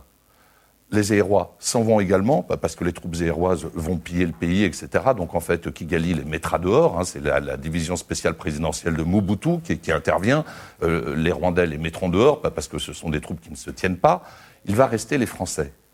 Et les Français vont rester pendant trois ans, de 1990 à 1993, à la fin 1993, sur une présence totalement démesurée, au minimum de 400 hommes en permanence. Nous parlons d'un pays grand comme une, préfecture française. 400 hommes en permanence, de superbes unités, euh, dotés d'un armement incroyable, dotés de mortiers lourds, qui vont intervenir aux mortiers lourds dans des affrontements en prise directe contre les agresseurs entre guillemets, ougandais, nous en sommes toujours dans la ligne politique de Paris, et qui vont prendre part directement au combat. Et non seulement cela, mais qui en plus vont totalement verrouiller, contrôler l'armée et prendre le contrôle opérationnel de l'armée rwandaise, vont la diriger, cette armée rwandaise. Donc nous sommes sur une, euh, comment dire, euh, prise de contrôle des manettes du pays totale. C'est exactement ce qui se passe de 1990 à 1993. Mais pour prolonger euh, la question d'Edoui, euh, est-ce que au moment où la France effectivement soutient les forces armées rwandaises euh, du gouvernement Hutu contre le Front patriotique rwandais de Paul Kagame, effectivement, est-ce qu'ils peuvent, est qu'ils peuvent savoir, est-ce que cette France officielle peut savoir qu'il y a des intentions génocidaires? Oui, oui, parce que c'est très simple. Il y a un certain nombre de télégrammes diplomatiques qui ont été rendus publics dès octobre 1990, c'est-à-dire nous sommes au tout début, hein, de, je parle de l'incursion d'octobre 90, nous sommes au tout début de cette incursion. On trouve dans, dans un télégramme diplomatique signé par l'ambassadeur de France à Kigali à l'époque, mention du risque d'une élimination totale des Tutsis. C'est le premier télégramme dix jours à peu près euh, qui est dans les après le début, après le début de, l'incursion. Oui, je crois qu'il est. Ben, euh, non, je, l'ai publié. Euh, et puis, voilà. Et puis, mais ce n'est que le premier d'une longue série, parce qu'il en intervient 10, 15 autres avertissements. Donc il n'y a pas eu que les alertes des chercheurs comme Chrétien et d'autres. Il y a eu des alertes dans la filière d'État dans la filière diplomatique. L'ambassadeur de France à Kigali euh, note, à une première reprise, euh, le risque d'une élimination totale des Tutsis dès octobre 1990, c'est-à-dire presque au lendemain de cette incursion. Et ensuite, on retrouve mention de manière récurrente de ce risque-là, de plus en plus précisé, de plus en plus détaillé. Et en finale, on arrive à 93, un télégramme que, que j'ai pas ici, mais je peux en retrouver des extraits si on me laisse quelques minutes, euh, où l'on détaille le processus d'extermination qui va être mis en place, à nouveau signé par l'ambassadeur, par le conseiller militaire de l'ambassade de France à Kigali. Les choses sont claires, elles sont dites, elles sont posées. Mais c'est une politique secrète. Et les gens qui ont décidé de cette politique secrète, là je parlais de la présence militaire française, mais ça va beaucoup plus loin que ça, parce qu'on forme une nouvelle armée. Et on la forme de manière tellement rapide que l'armée rwandaise est de 3 000 hommes, elle passe à 30 000 hommes fin 93. On ne forme pas un soldat en l'espace de quelques mois. Donc nous allons former, nous, la France, ou les soldats français, parce qu'ils ont instruction de le faire. Ils vont former des miliciens, que l'on verra à l'œuvre pendant le génocide. Et oui, c'est aussi simple que ça. Nous allons fournir des armes, en quantité incroyable, en, financement incroyable. Jusqu'à quand ça? Jusqu'à jusqu'à la fin 94 au minimum. Je dis bien fin 94, après le génocide. Nous continuons à fournir des armes pendant le génocide. Nous fournissons encore des armes après le génocide. De manière secrète euh, Mais tout ça est établi, les comptes bancaires sont révélés depuis longtemps, les circuits de financement sont, publics, euh, les documents ont été transmis, euh, tout est sur la table. C'est ça qui est absolument incroyable dans ce dossier, c'est que tout est sur la table depuis très longtemps. Donc bon voilà, euh, je pense que c'est assez clair là dans les propos qu'on vient d'entendre sur euh, l'implication au plus haut niveau de l'État français, qui savent ce qui se passe et qui soutiennent, mm. qui soutiennent ce qui est en train de se préparer, c'est-à-dire un génocide. Dans le dans le livre de, Patrick de Saint-Exupéry là qu'on vient d'entendre, il y a euh, des faits qui sont juste hallucinants et euh, qui se concentre entre, en fait, sur tout le temps de, l'opération Noroy, où c'est déjà, euh, on est déjà face à un, gouvernement euh, raciste et génocidaire. Quand le 1er octobre, le FPR donc fait l'incursion à la frontière, l'appel de Abiyarimana à Jean-Christophe Mitterrand, qui est responsable de la cellule africaine à l'Élysée, il est en date du 2 octobre. Les soldats français arrivent dans la nuit du 4 au 5 octobre à Kigali. Dès le, dès le 5 octobre, Abiyarimana, le président euh, rwandais, déclare l'état d'urgence. La première chose qui se passe au moment où il déclare l'état d'urgence, c'est la rafle de 10 000 Tutsis et de Hutus modérés. Faut jamais oublier que que il y a eu l'extermination des Tutsis et d'une grande part des Hutus modérés. Euh, à partir de là, sur l'opération Noroi et sur des chiffres, qu'est-ce qui se passe quoi? C'est quoi concrètement les interventions de la France et le soutien dont on parle euh, de la France en termes matériels, humains, financiers Donc Patrick de Saint-Exupéry le dit, il y a 400 soldats qui sont en permanence sur le territoire rwandais pendant trois ans pas n'importe quel soldat, hein. pas, enfin, c'est la Légion étrangère, c'est, enfin, c'est, ils sont rodés euh, au combat. Euh, on met en place un programme d'instruction militaire plus rapide. Il y a une expression qui appelait euh, les jeunes soldats formés, on les appelait les 15 jours, parce que leur formation durait 15 jours. Et puis, qu'est-ce que fait la France en termes d'aide financière et d'aide matérielle? On a relevé dans, ce qui a été euh, livré. Euh, donc attention, hein, on parle bien dès 90, il y a 10 000 Tutsis qui sont raflés, on sait déjà ce qui est en train de se passer. Alors, en termes de vente d'armes, 1 million d'euros d'armes vendues en 1991. 2 millions d'euros d'armes vendues en 1992. 1 million d'euros d'armes vendues en 1993, par la France. Hein. En sachant que dans le même temps, euh. La Banque mondiale, le FMI, coupe une partie de leur aide au Rwanda parce que euh, ils se rendent compte que l'aide apportée au Rwanda ne sert qu'à gonfler les effectifs militaires et l'armement. Et nous, non, pas de problème. Nous, on passe de, en 90, il y avait 70 millions de francs d'aide à la coopération avec le Rwanda, à plus de 230 millions de francs en 92. On sait que cet argent sert à gonfler les dépenses militaires. En termes de soldats, par exemple. Euh, Patrick de Saint-Exupéry, dans son livre, dit 5200 soldats rwandais en 90, 15 000 à la mi-91, 50 000 à la mi-92. Ça ne peut pas passer inaperçu. Et il y a pire encore. Au 1er janvier 92, euh, l'ambassade de Kigali reçoit un télégramme qui dit Le lieutenant-colonel Cholet, chef de DAMI. DAMI, c'est le détachement d'assistance militaire et d'instruction. Donc toujours la même chose, formation des gendarmes. Donc je reprends. Le lieutenant-colonel Cholet, chef de DAMI, exercera simultanément les fonctions de conseiller du président de la République, Abiyarimana, chef suprême des forces armées rwandaises et conseiller du chef d'état-major de l'armée rwandaise.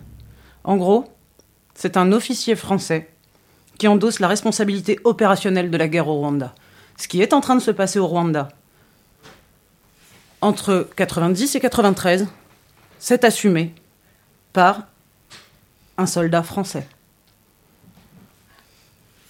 Et par l'État derrière, quoi. Hmm. Par l'appareil d'État derrière. Et effectivement, les livraisons d'armes dureront ensuite. Il y a des, des télégrammes euh, de, des services secrets belges qui en attestent. Et tout le temps du génocide, il y aura des livraisons d'armes de la France. On va continuer en, explorant euh, cette idéologie euh, et ce, fonctionnement au plus haut niveau de l'État, où on a entendu Patrick Saint-Exupéry qui, qui, le dit clairement, cette, espèce de cellule secrète autour de Mitterrand, qui met en place euh, le soutien au régime génocidaire du Rwanda.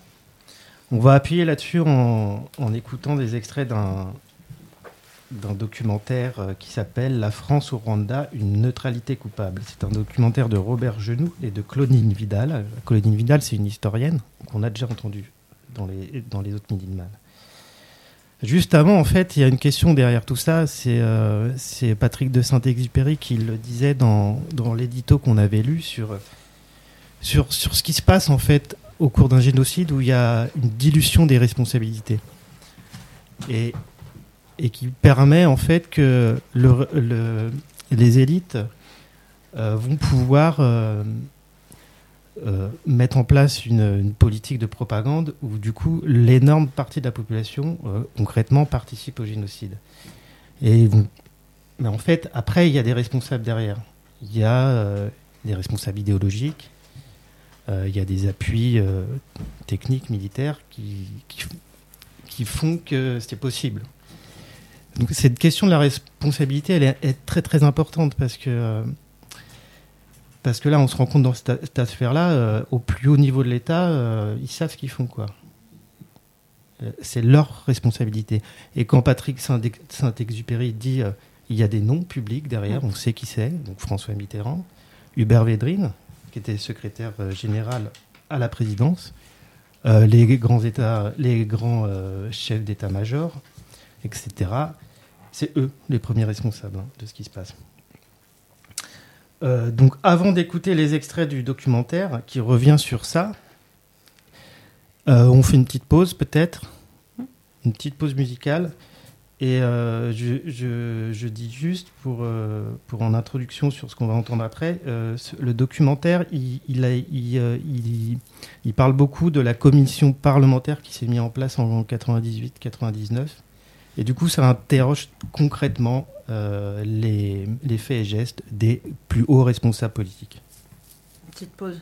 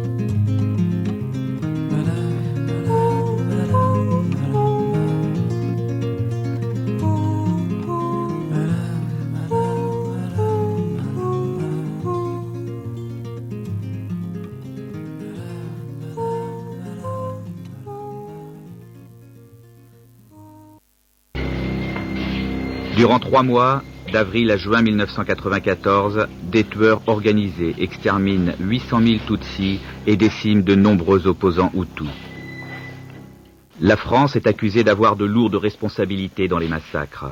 Pendant quatre ans, elle a soutenu et assisté l'armée et le régime du président Abiyarimana dans une guerre qui très vite apparaît comme une guerre civile. Au printemps 94, ce seront des officiers de cette même armée et des cadres politiques de ce même régime qui organiseront le génocide. Très tôt, la France a connaissance du danger. Quatre ans auparavant, le 15 octobre 90, un télégramme de l'ambassadeur de France au Rwanda exprime clairement que la population Tutsi risque de subir un génocide. Depuis les tueries de 94, la politique française n'a cessé d'être mise en cause par la société civile, mais sans résultat. Jean-Pierre Chevènement raconte comment, le 3 octobre 90, la première opération militaire française est décidée par François Mitterrand. Oui, Monsieur le Président, Mesdames, Messieurs les députés, je crains de vous décevoir quelque peu, car euh, j'ai en fait euh, peu de choses à vous dire.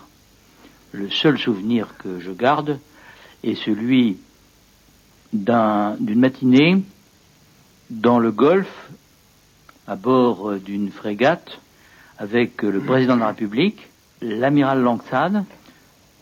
À ce moment-là, on apporte un message où il apparaît que le président Abiyarimana demande euh, l'intervention militaire de la France. La scène est très brève. Le président de la République, euh, ayant pris connaissance du message, se tourne vers l'amiral Langsade et lui demande de répondre favorablement.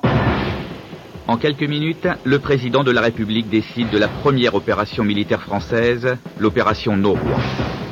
Deux compagnies sont envoyées à Kigali, la capitale officiellement pour protéger nos ressortissants au Rwanda. En réalité, elles ont contenu l'avancée du FPR, le Front patriotique rwandais, des rebelles d'origine rwandaise qui ont franchi depuis le 1er octobre 90 les frontières du pays. Pour les Rwandais, pendant plus de trois ans, les soldats français de l'opération Noroi vont faire partie du paysage quotidien. Alors, dans ce qu'on vient d'entendre, on a entendu Chevènement, qui a été ministre de la Défense de ah. mai 88 à janvier 91. Voilà. Alors, la question qui est, qui est derrière, c'est euh, l'implication euh, de l'armée française, donc de l'État français à, à, la mise en place du, du génocide. La question, c'est comment prouver cette implication? Qui n'est plus qu'humanitaire, comme c'est annoncé euh, euh officiellement. Euh, on va entendre un autre extrait. Je l'introduis pour savoir qui parle. Et on va, on va écouter sur, donc sur cette question. On va, on va entendre Patrick Mazimaka, qui est ministre de la présidence à, au Rwanda après.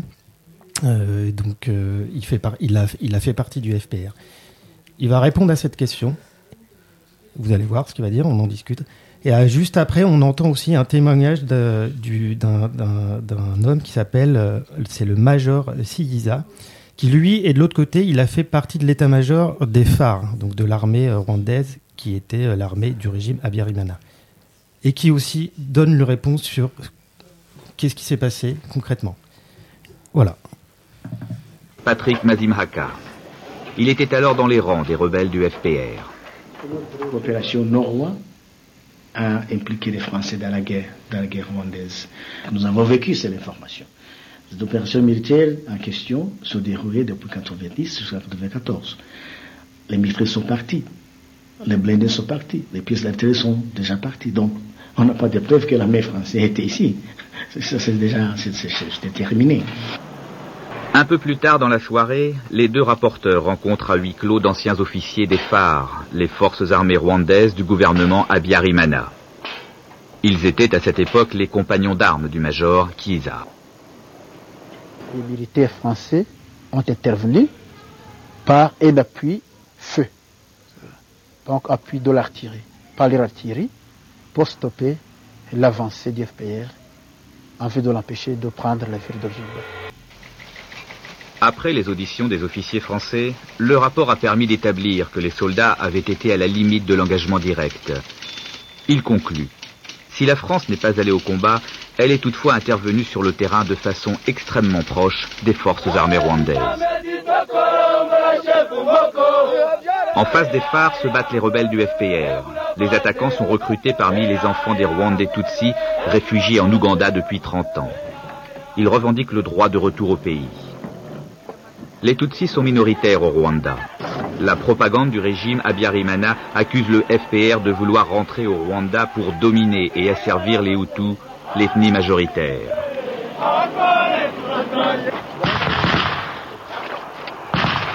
En 90, c'est donc une guerre civile qui commence.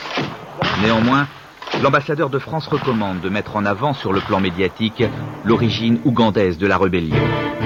L'attaque du FPR est qualifiée d'agression extérieure. En 90, comme aujourd'hui, l'opinion française est indifférente aux affaires africaines.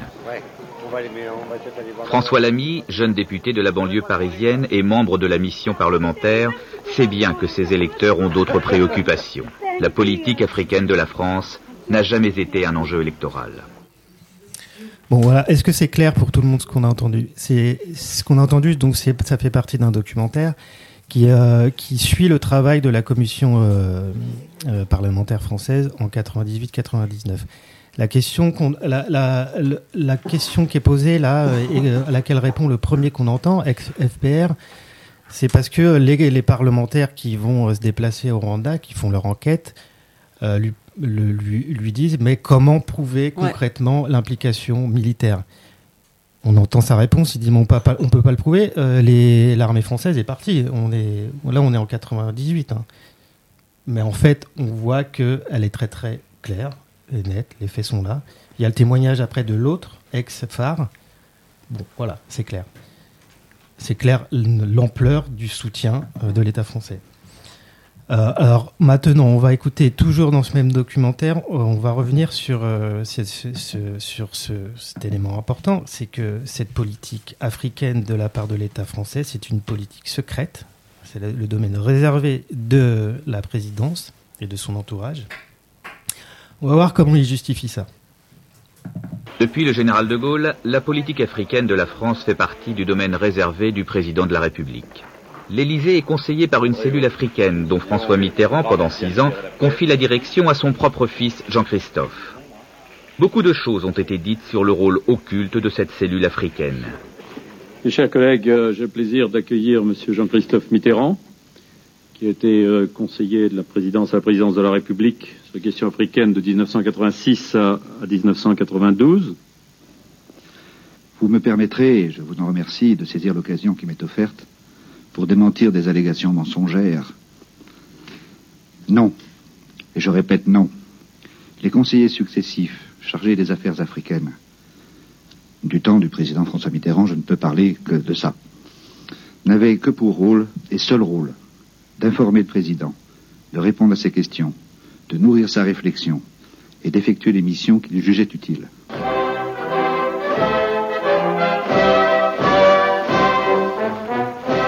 L'Élysée est le pivot des relations avec les pays africains et Abiyarimana y sera reçu jusqu'en 93.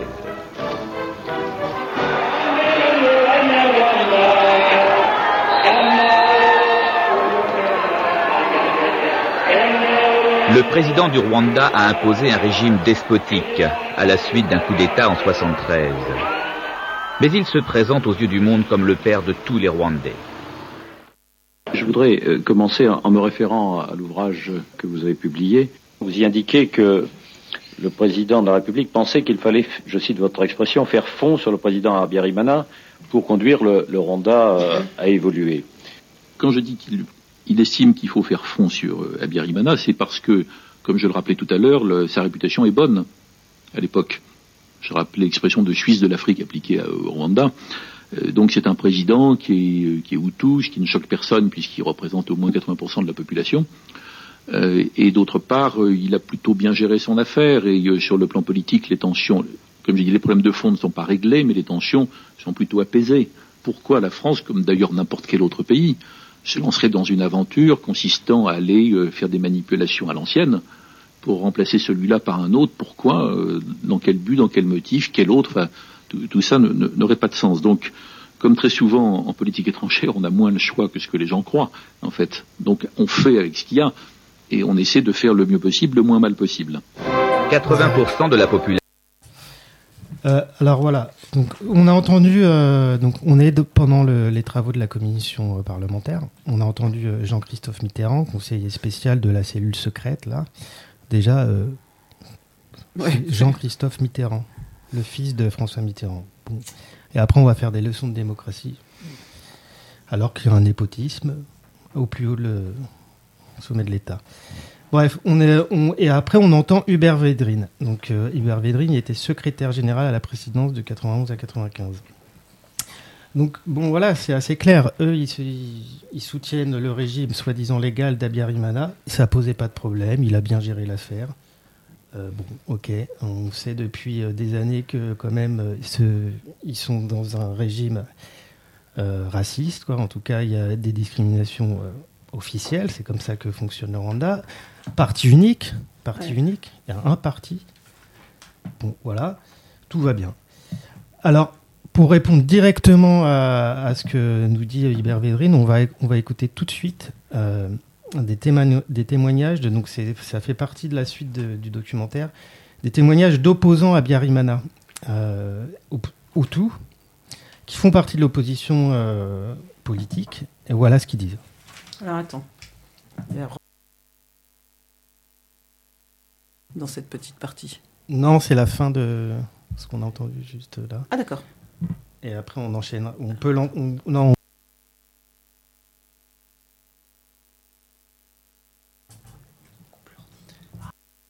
C'était- C'était vraiment juste après Ouais, là, ce qu'on a entendu. Ça s'est remis à, à rien, tu vois. Ah ouais. Donc, euh, je ne sais pas où je suis. Remets. Possible. 80% de la population rwandaise est bien d'origine Hutu, mais il existe une forte opposition Hutu au président Abiyarimana.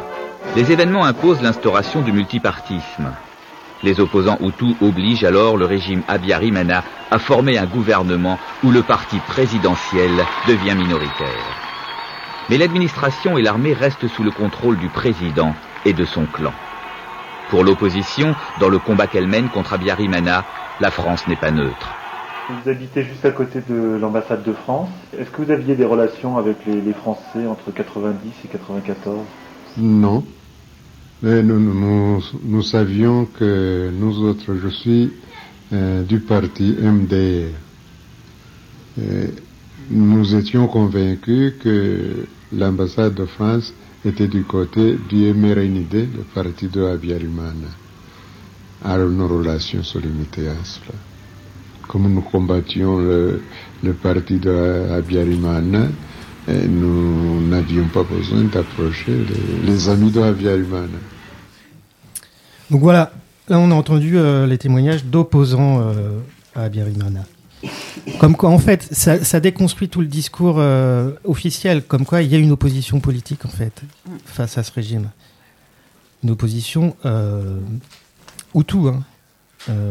Donc, clairement, il y a la décision prise par Paris de soutenir un régime, en toute connaissance de cause, un régime qui est en train de préparer un, génocide.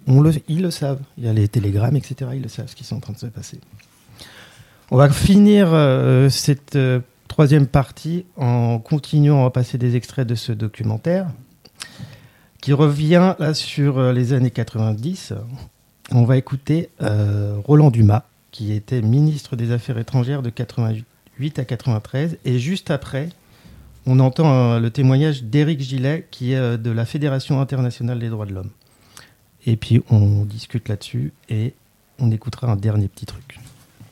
Alors, quelle opinion avions-nous au Quai d'Orsay du régime d'Abiyarimana Ce n'était pas un modèle de vertu et de démocratie.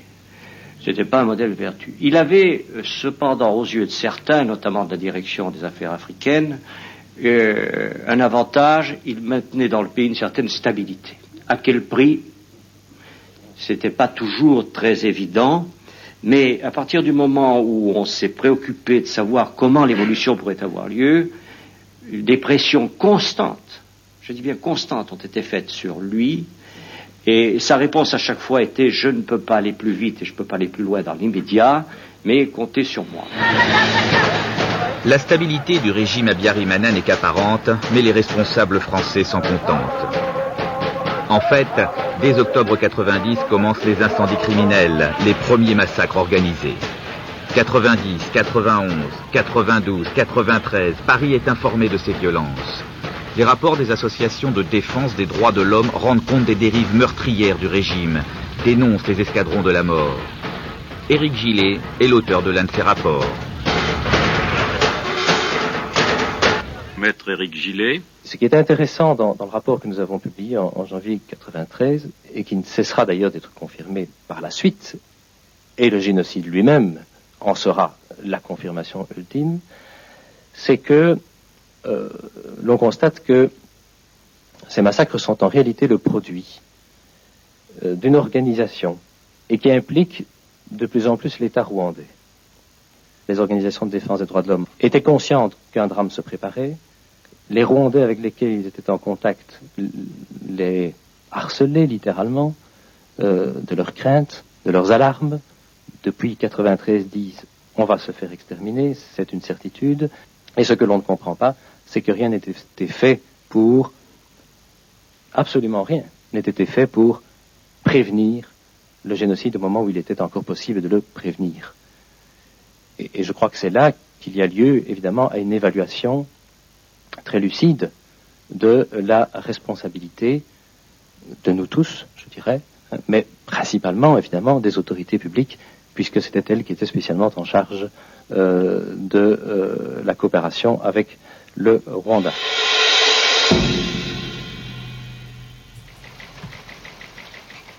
La France a sous-estimé le caractère autoritaire, ethnique et raciste du régime rwandais. La France s'est laissée piéger. Voilà. Euh, ce qu'on entend à la fin, là, le, ce que dit le, le journaliste, euh, c'est aussi la conclusion du rapport de la commi- commission parlementaire. C'est le point de vue C'est le point de vue. de, de, de la commission du rapport parlementaire de 98 Ouais. euh, de, de Kiliès. Et en fait, nous, on s'est juste, pendant une heure, là, on a juste essayé de démontrer que c'est un point de vue mensonger. Ouais, complètement faux. Ils ne se sont pas laissés déborder. Ils ne se sont pas laissés piéger. Mm. Ils ont en partie construit le piège. Ouais. Après, ce qui est intéressant avec le travail qu'a fait cette commission, c'est qu'elle finit sur cette conclusion qui absout euh, en fait les plus hauts responsables, mais après, au- dans le détail de- de- des travaux, il y a plein de preuves qui contredisent cette Ouais. conclusion. Mm. Bon, on va finir. Juste Ouais. pour dire, il y a un général euh, qui, qui ouvre le livre de Servenet et, et Périès qui dit euh, Ils étaient bien à la commission euh, Kiliès, ils nous ont évité le tribunal pénal international pour le Rwanda. C'est clair. On finit là pour aujourd'hui. J'espère que ça a été clair pour tout le monde. Bah, si c'est pas clair, bah, réagissez, dites-nous. Mm. Euh, euh, pour introduire la suite euh, la semaine prochaine, donc là on est en gros dans les, on s'est on s'est arrêté à la mise en place de l'opération Norwa qui finit fin 93, qui finit en fait avec aussi les accords d'Arusha qui ont eu lieu en, août 93. C'est une espèce de pacification du conflit entre le FPR et le régime d'Abiyarimana.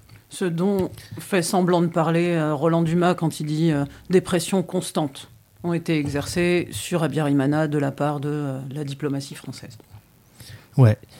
Et en fait, ce qui se passe à ce moment-là, c'est qu'il y a une, partie du, du une, partie du, du, parti majoritaire Hutu qui le parti d'Abiyarimana qui est qui refuse ce- ces accords-là et se met en place le- le- un parti extrémiste euh, qui commence à préparer euh, le génocide.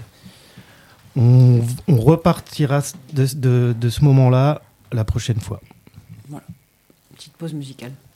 Et on revient pour la troisième partie. Donc, euh, on a Ambre et euh, Géraldine qui vont, de la- qui vont venir nous parler d'un événement à la Maison du Théâtre. Et on va faire l'agenda. Et tout est pas rien. On va diffuser tout à la fin la petite chronique de Mathilde. Tout à l'heure.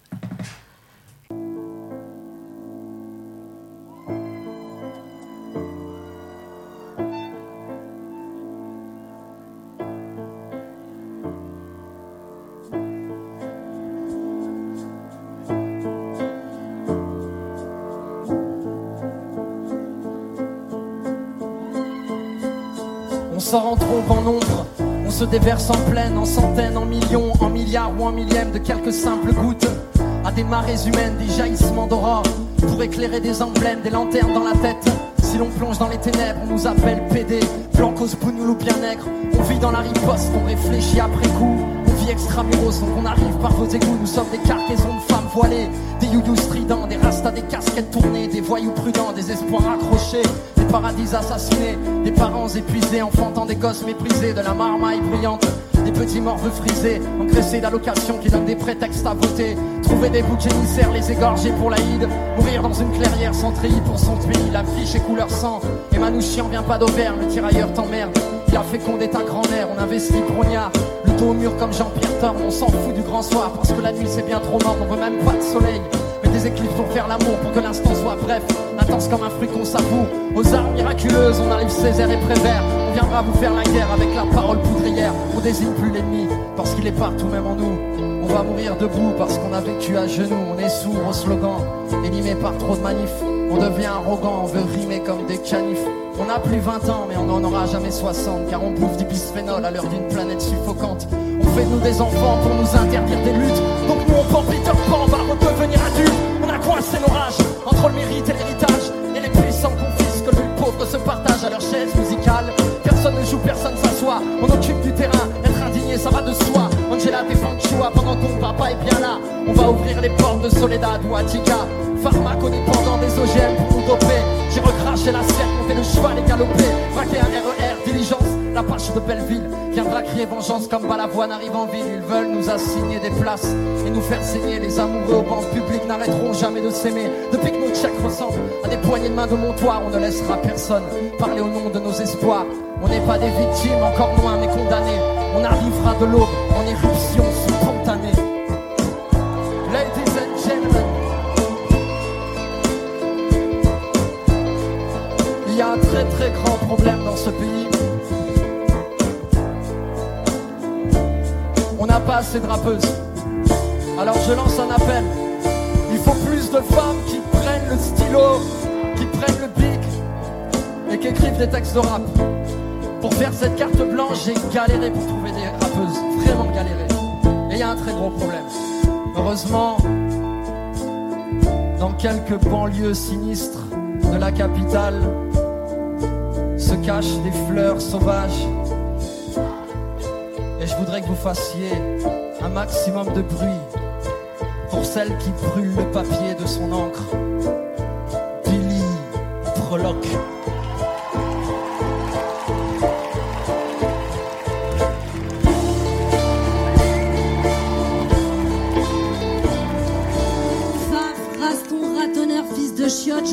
T'arraserai le cœur quand je te fisterai la glotte. Il me fait pâlir ce climat qui te crédite encore une chance. De Kigali à Lima, je chanterai qu'il y a de la place en France. Là où j'habite, on a trouvé la place. On a mis les gens dans la crasse. On les attasse et tasse sur petits espaces. En espérant que ça passe. Rien ne s'efface, on laisse des traces. Comme les yeux coriaces de leurs gosses qui te regardent en face.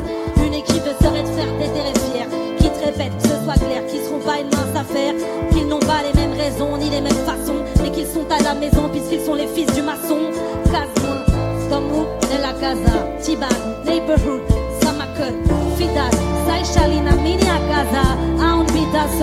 De. C'est pas près d'être fini ce chahut et c'est pas de refus. C'est pas près d'être fini ce raffut et c'est que le début. Le sirop de la rue, c'est le champagne du pauvre. À la saison des crues, une déferlante de fauves. Dévale en cascade, fait cracher les amplis. La force de sa tornade, c'est qu'elle se démultiplie. Barrage, palissage, passe par-dessus les rembarres. Tu sais, bâtard, hagard que tu gauches pas. Suiveur systématique face à nos miscellanées. Ça déboule de mécanique, à défaut de les cerner. On sera chromatique, prêt à dégainer nos humeurs volcaniques et leurs irruptions spontanées. Déflagration sonore, t'inquiète pas qu'on s'applique. Le fruit de nos efforts, c'est la traînée de ces. C'est notre instinct qui mord et c'est une contre-attaque. L'idée d'un pas de passeport demande un sac. On pète les carreaux, on sera partout et nulle part à tout de et de chicot. Des chics, des chics et les remparts. Pierre, nos kicks chimiques en peau de léopard. Je chic toutes ces chiens chroniques et je repars. Il fallait pas qu'on s'éparpille, alors on nous a empilés en kit de pâte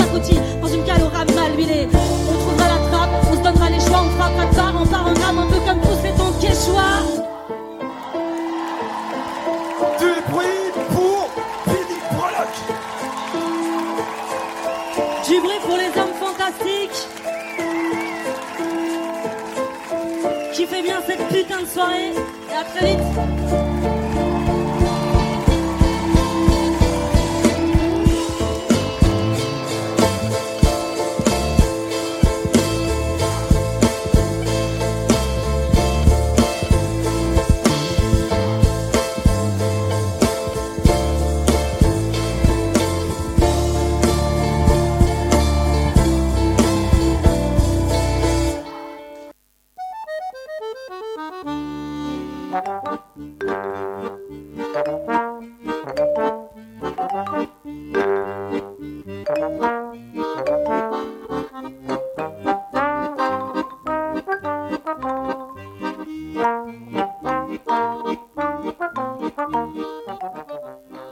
La matinale libre, curieuse et impertinente de Radio Piquet.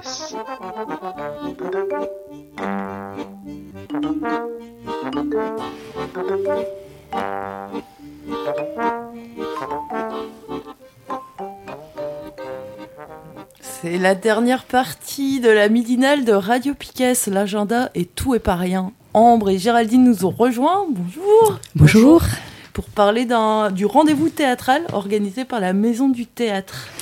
Alors Géraldine, toi tu travailles à la Maison du Théâtre. Qu'est-ce Oh, C'est que tu fais? C'est quoi la Maison du Théâtre? Eh ben, ce que j'y fais, je suis chargée de communication. Tiens, comme c'est étonnant de me trouver derrière un rideau. euh, un, rideau. Un micro Un micro Euh, Voilà, ben, la maison du théâtre, c'est une structure qui est dédiée euh, au théâtre et qui est basée à Lambézélec. Pour ceux qui connaissent pas, c'est une asso qui a été créée. Ouais, à Brest.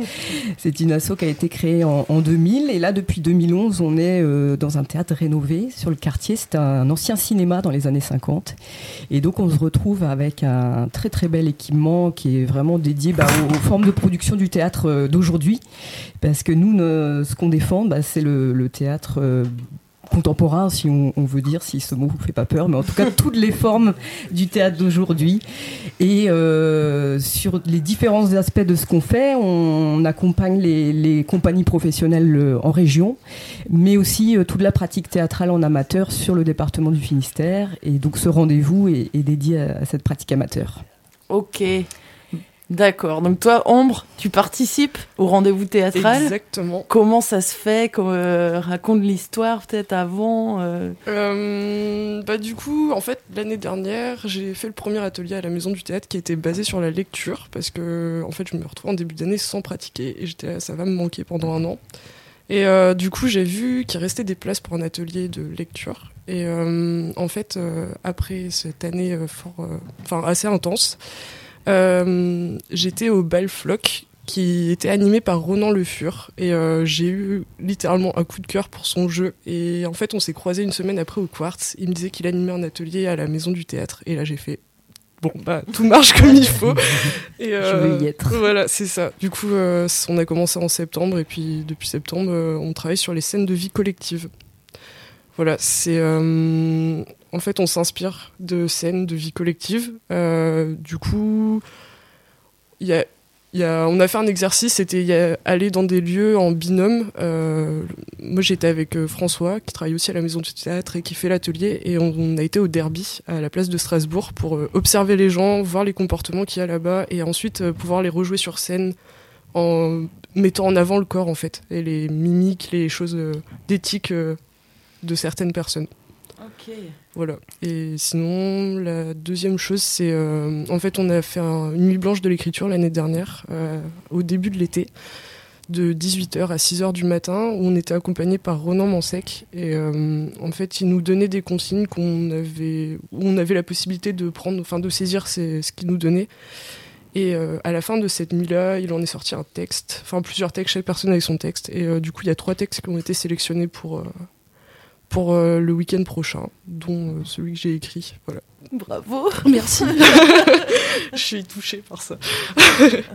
Ça, cette nuit de l'écriture, c'est quelque chose qu'on fait euh, tous les deux ans et euh, ça, ça, ça marche très très bien. En fait, on déambule à travers euh, la nuit dans Brest avec différents points. Euh, je sais qu'il y a une année, il y a eu euh, les Capucins, le cimetière euh, de Lambézélec, le petit bois. Je crois que vous avez fini au petit jour euh, au bois de la brasserie à Lambé cette année. Et on a fait le Vauban. la fermeture du, du petit Minou à 2h du matin. Du coup, c'était un moment assez fort de débarquer tous là avec nos crayons, nos cahiers, et puis dans une ambiance de fête. Et tu te poses dans un endroit, et puis c'est un peu, c'était un peu dans la même idée d'observer les gens. Bah, se comporter. Et du coup, c'est- ça dure euh, une nuit, c'est c'est Ouais. long quoi. Tout, tout le groupe écrit toute Ouais, la nuit quoi. C'est ça. Ça commence à 18, ça finit à 6h. Voilà, et de, de cela euh, sont nés euh, des textes. Et euh, pour redonner un petit peu bah, le, le fil rouge cette année du rendez-vous théâtral, du coup, c'était ça, justement, les écritures parce qu'on s'est rendu compte qu'on a beaucoup de, de troupes qui écrivent eux-mêmes leurs textes désormais. Enfin, même si ça a toujours existé, mais en tout cas, c'était le coup de, coup de projecteur qu'on voulait mettre cette année. Et euh, en fait, euh, pour expliquer un petit peu aux, aux auditeurs euh, ce qui va s'y passer, on donne rendez-vous. Donc, on a neuf groupes cette année. Là, je vais parler du samedi après-midi à 14h30. Euh, dont l'atelier euh, dont tu viens de nous parler, euh, l'atelier Scène de vie, et Écho d'une nuit blanche à travers Brest, où des gens vont lire ton texte. Et neuf groupes en fait de, de théâtre amateur vont venir présenter un extrait. L'idée, c'est qu'au mois de février, les groupes sont pas prêts. En général, les pièces sont prêtes au mois de mai-juin. Souvent, c'est comme ça, de septembre à juin. On, on travaille pour être prêt en, en fin de saison. Donc là, l'idée, c'est de leur donner euh, le plateau du théâtre et de venir tester euh, devant le public à mi-parcours euh, un petit bout de ce qu'ils sont en train de préparer. Et tout ça sous le regard de Ronan Man- Mansec, qui est notre invité cette année. C'est un auteur, il est parrain. Et à l'issue de chaque présentation, il y a un échange aussi avec la salle pour donner un petit peu les ressentis de chacun et de ce qu'ils en ont perçu. Donc euh, à la fois pour les troupes amateurs, bah, une façon de tester euh, à mi-parcours un petit peu son, projet de l'année, et puis pour le public, bah, sur une après-midi, découvrir euh, bah, neuf univers complètement variés, parce que la pratique amateur est quelque chose de très riche, très fort sur le département. On ressent à peu près 160 troupes et 300 ateliers de pratique dans les structures plutôt socio-culturelles. Ouais, ça fait pas mal, ouais. Voilà. Je m'en rends pas du tout compte par rapport aux autres départements, c'est. euh, On est euh, sur une pratique assez dynamique, ouais, euh, en Bretagne en général. Voilà, j'ai pas l'explication historique, mais beaucoup, beaucoup de projets. À la fois, nous, ce qu'on accompagne, c'est à la fois les troupes qui vont être constituées souvent en association, et puis euh, ce qui est plus de l'ordre de l'atelier en, Maison pour tous ou, nos ateliers euh, cette année. Et donc là, euh, sur ces neuf groupes, on aura par exemple une réécriture d'un film, La Poison de Sacha Guitry. On a un autre texte qui est une réécriture des, oiseaux d'Aristophane. Donc on, va sur des univers complètement différents.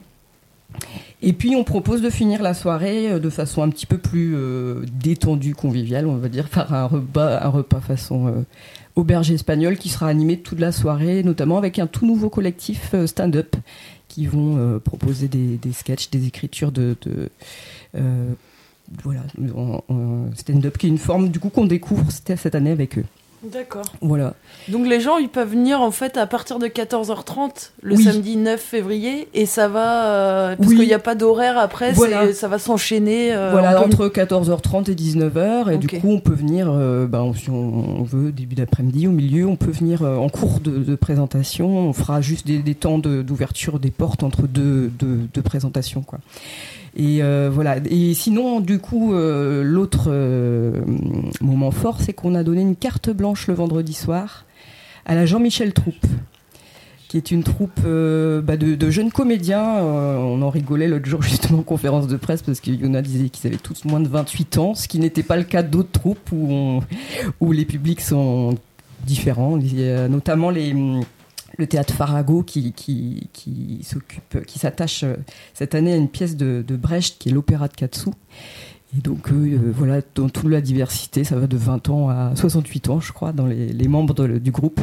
Et là, là, Jean-Michel Troupe, ils sont beaucoup issus, euh, pour la plupart, du conservatoire euh, de, de Brest, conservatoire de, musique, d'art dramatique.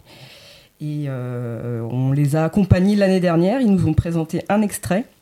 Et cette année, on a souhaité bah, leur, offrir le plateau pour voir l'intégralité de cette pièce qui est écrite et mise en scène par, par Yona Reich, qui est un, un jeune artiste, euh, j'allais dire brestois, enfin en tout cas qui, habite à Brest. Je sais pas si la ville est un qualificatif, mais en tout cas de Brest. Avec une petite euh, carte blanche dès 19h30 où ils vont nous proposer des, textes courts, une déambulation dans le théâtre. Et puis la pièce Le Peuplier plié en intégralité à partir de 20h30. Bien. Voilà. Merci. De quoi faire ce week-end, quoi? Ambre, tu voulais Ouais. rajouter quelque chose? Non, euh, ça le fait. Je crois que ça, tout était dit. Ouais. On est bien? Pour moi, c'est pas mal. Je crois qu'on a tout dit. Carrément. Eh ben merci. Si on n'a pas dit quelque chose, je crois qu'il y a Radio Piquet qui Ah oui. vient enregistrer. euh, alors je sais pas si ce sera en direct ou pas. Si, le samedi matin. Si, si. Il venait- vous venez installer un petit plateau euh, ben, au théâtre et donc on va pouvoir écouter un peu bah, différents invités. Euh, on a concocté voilà une petite suite d'interviews des, à la fois des participants et puis de, de Ronan Mansec euh, qui, qui accompagne les groupes tout l'après-midi. Ouais. Voilà, et puis peut-être dire que c'est gratuit le samedi, c'est pas mal aussi. C'est pas mal aussi, ouais. Et alors, euh, le, et le vendredi? 5 euros la pièce, le peuplier plié de, de Yuna Reich, ouais. Ok. Très bien, bah, merci beaucoup. Merci, à, vous. de nous avoir invités. J'ai vu que dans les invités, il y avait aussi 1029 contes. Oui. Ouais, et je voulais en parler parce que je les ai vus il y a pas très longtemps. Donc c'est un collectif de conteurs et de conteuses.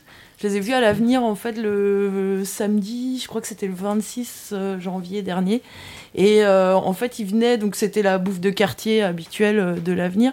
Et, et, en même temps, il y avait un week-end organisé par le réseau Salaria. Il y avait eu la conférence de Bernard Friot la veille. Et donc, ils sont venus à l'avenir faire des comptes sur le travail. C'était vachement chouette. Ah c'était vraiment, de, vraiment un moment sympa.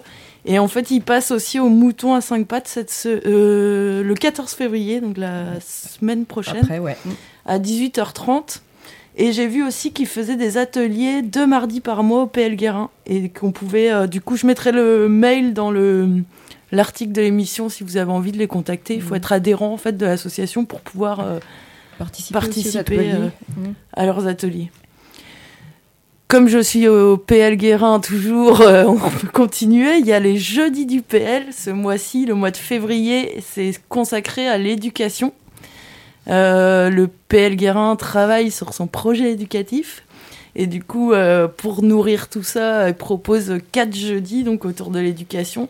Jeudi prochain, le 7 à 20h, c'est une discussion sur l'école, ça sert à quoi? Autour de partage d'expériences. Le jeudi suivant, le 14 à 19h, c'est une discussion à partir de ce que je dois à. Alors, parmi euh, les choses, il y a l'école, mais il y a aussi la famille, les amis, euh, le travail, les loisirs. Le jeudi 20 février, toujours à 19h, ils vont parler d'ateliers philo en maternelle. L'idée, je crois que c'est euh, qu'il y a des animateurs au PL Guérin qui aimeraient bien relancer ça. Ça avait déjà été mis en place il y a quelques années. Et du coup, je ne sais pas, ils parlent du film Ce n'est qu'un début. Je ne sais pas s'ils vont le projeter ou pas. Si vous l'avez jamais vu, allez le voir. Il est en lien aussi sur le site du PL Guérin. Euh, on y voit donc des, des gamins de maternelle euh, de, dans un quartier de banlieue parisienne où euh, ils mettent en place la philo avec les enfants, mais de maternelle et c'est très, c'est hyper riche, c'est super chouette. On voit vraiment l'évolution entre le début de l'année, la fin de l'année, comment les gamins ils, ils réfléchissent à un sujet, ils apprennent à s'écouter, etc. C'est vraiment top. Et ce soir-là, il y aura Yann Marchand qui fait aussi, qui anime aussi des ateliers philo euh, à Kelly Verzan euh, et euh, des fois pour le maquis, des fois pour des événements à Brest. Donc il sera là présent ce jeudi soir-là aussi. Auteur de théâtre aussi. Aussi. Ouais, ouais. Et le dernier jeudi, le 28 février, à 19h30, il y a une rencontre avec Grégory Chamba, qui est auteur de Apprendre à désobéir, petite histoire de l'école qui résiste. Et pour l'occasion, ils font un arpentage avant euh, du bouquin. Donc arpenter un bouquin, c'est euh, le partager à plusieurs et euh, lire chacun un petit bout. Pour ça, il faut contacter le PL Guérin si ça vous intéresse de participer à l'arpentage euh, avant de voir euh, Grégory Chamba euh, dire- en direct au, au PL Guérin. J'avais encore autre chose à l'agenda. Toujours à Saint-Martin, la médiathèque de Saint-Martin nous a envoyé un petit mail pour nous dire que ce samedi, le 9 février, il y a euh, entre 10h et midi et 14h et 17h des jeux qui sont mis à disposition toute la journée pour jouer en famille sur les thèmes héros de l'enfance. À 10h, ils commencent par un petit-déj, ils offrent le petit-déj, et à 15h, il y a un jeu euh, sous forme de quiz. Et autrement, donc toute la journée, on peut passer. euh. Voilà pour l'agenda. Moi, je dis juste un petit truc euh, au niveau euh, culturel ou politique. Euh, c'est aussi du théâtre et ça se passe euh, samedi prochain. C'est à Pont-Menou. C'est entre Morlaix et Lannion à 19h30. Il y a une euh, pièce qui s'appelle la compagnie, non, qui s'appelle Punctum Diaboli par la compagnie des oubliettes à la dérive. C'est une info que je prends sur Bourrasque Info. Ça a l'air très bien. Je vous résume le truc. C'est un duo de bonnes femmes se questionnant sur l'histoire de la chasse aux sorcières. Un pot pourri historique sur la persécution des femmes à la Renaissance. S'inspirant du théâtre connexe, de la musique et de faits historiques, elles mettent en lumière une des parts sombres de l'histoire hétéro, patriarcalo, capitaliste. Ça a l'air bien. Merci. Et bah, sur Bourrasque Info, toujours, il y avait aussi le mercredi 13 février au Renard Ponce à Châteaulin, la conférence gesticulée, ça roule. Le gars qui fait cette conférence gesticulée avait été reçu il n'y a pas très très longtemps dans Le Feu, la rage, l'orage. Vous, pouvez- vous pouvez le réécouter en podcast. Et euh, il y a une réunion aussi au PL Guérin encore, le mardi 12 février à je ne sais plus quelle heure, Guillaume.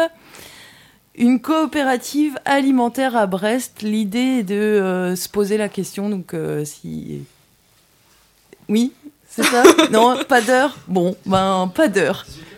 18 heures. Et ouais, moi c'est juste pour euh, rappeler, bah, demain il y a une journée de grève et il y aura un départ euh, à 10h à la fac Ségalin. Donc euh, sûrement vous dites oh non, encore une grève, un défilé chiant. L'idée c'est aussi, ça va être sûrement là-bas qu'on va discuter un peu de qu'est-ce qu'on veut faire pour l'avenue de Choir, parce qu'on est nombreux nombreuses à pas vouloir rester indifférents à, à sa venue. Donc ça va être l'occasion bah, de prendre des contacts et, et de discuter de ça. Quand tu dis...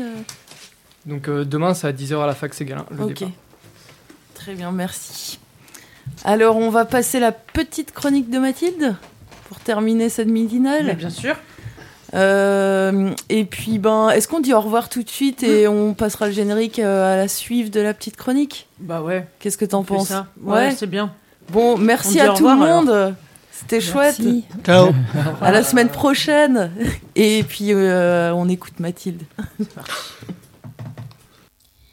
Pour moi qui suis née dans la grisaille, l'île constitue un monde de sensations secrètes, inaccessibles la plupart du temps.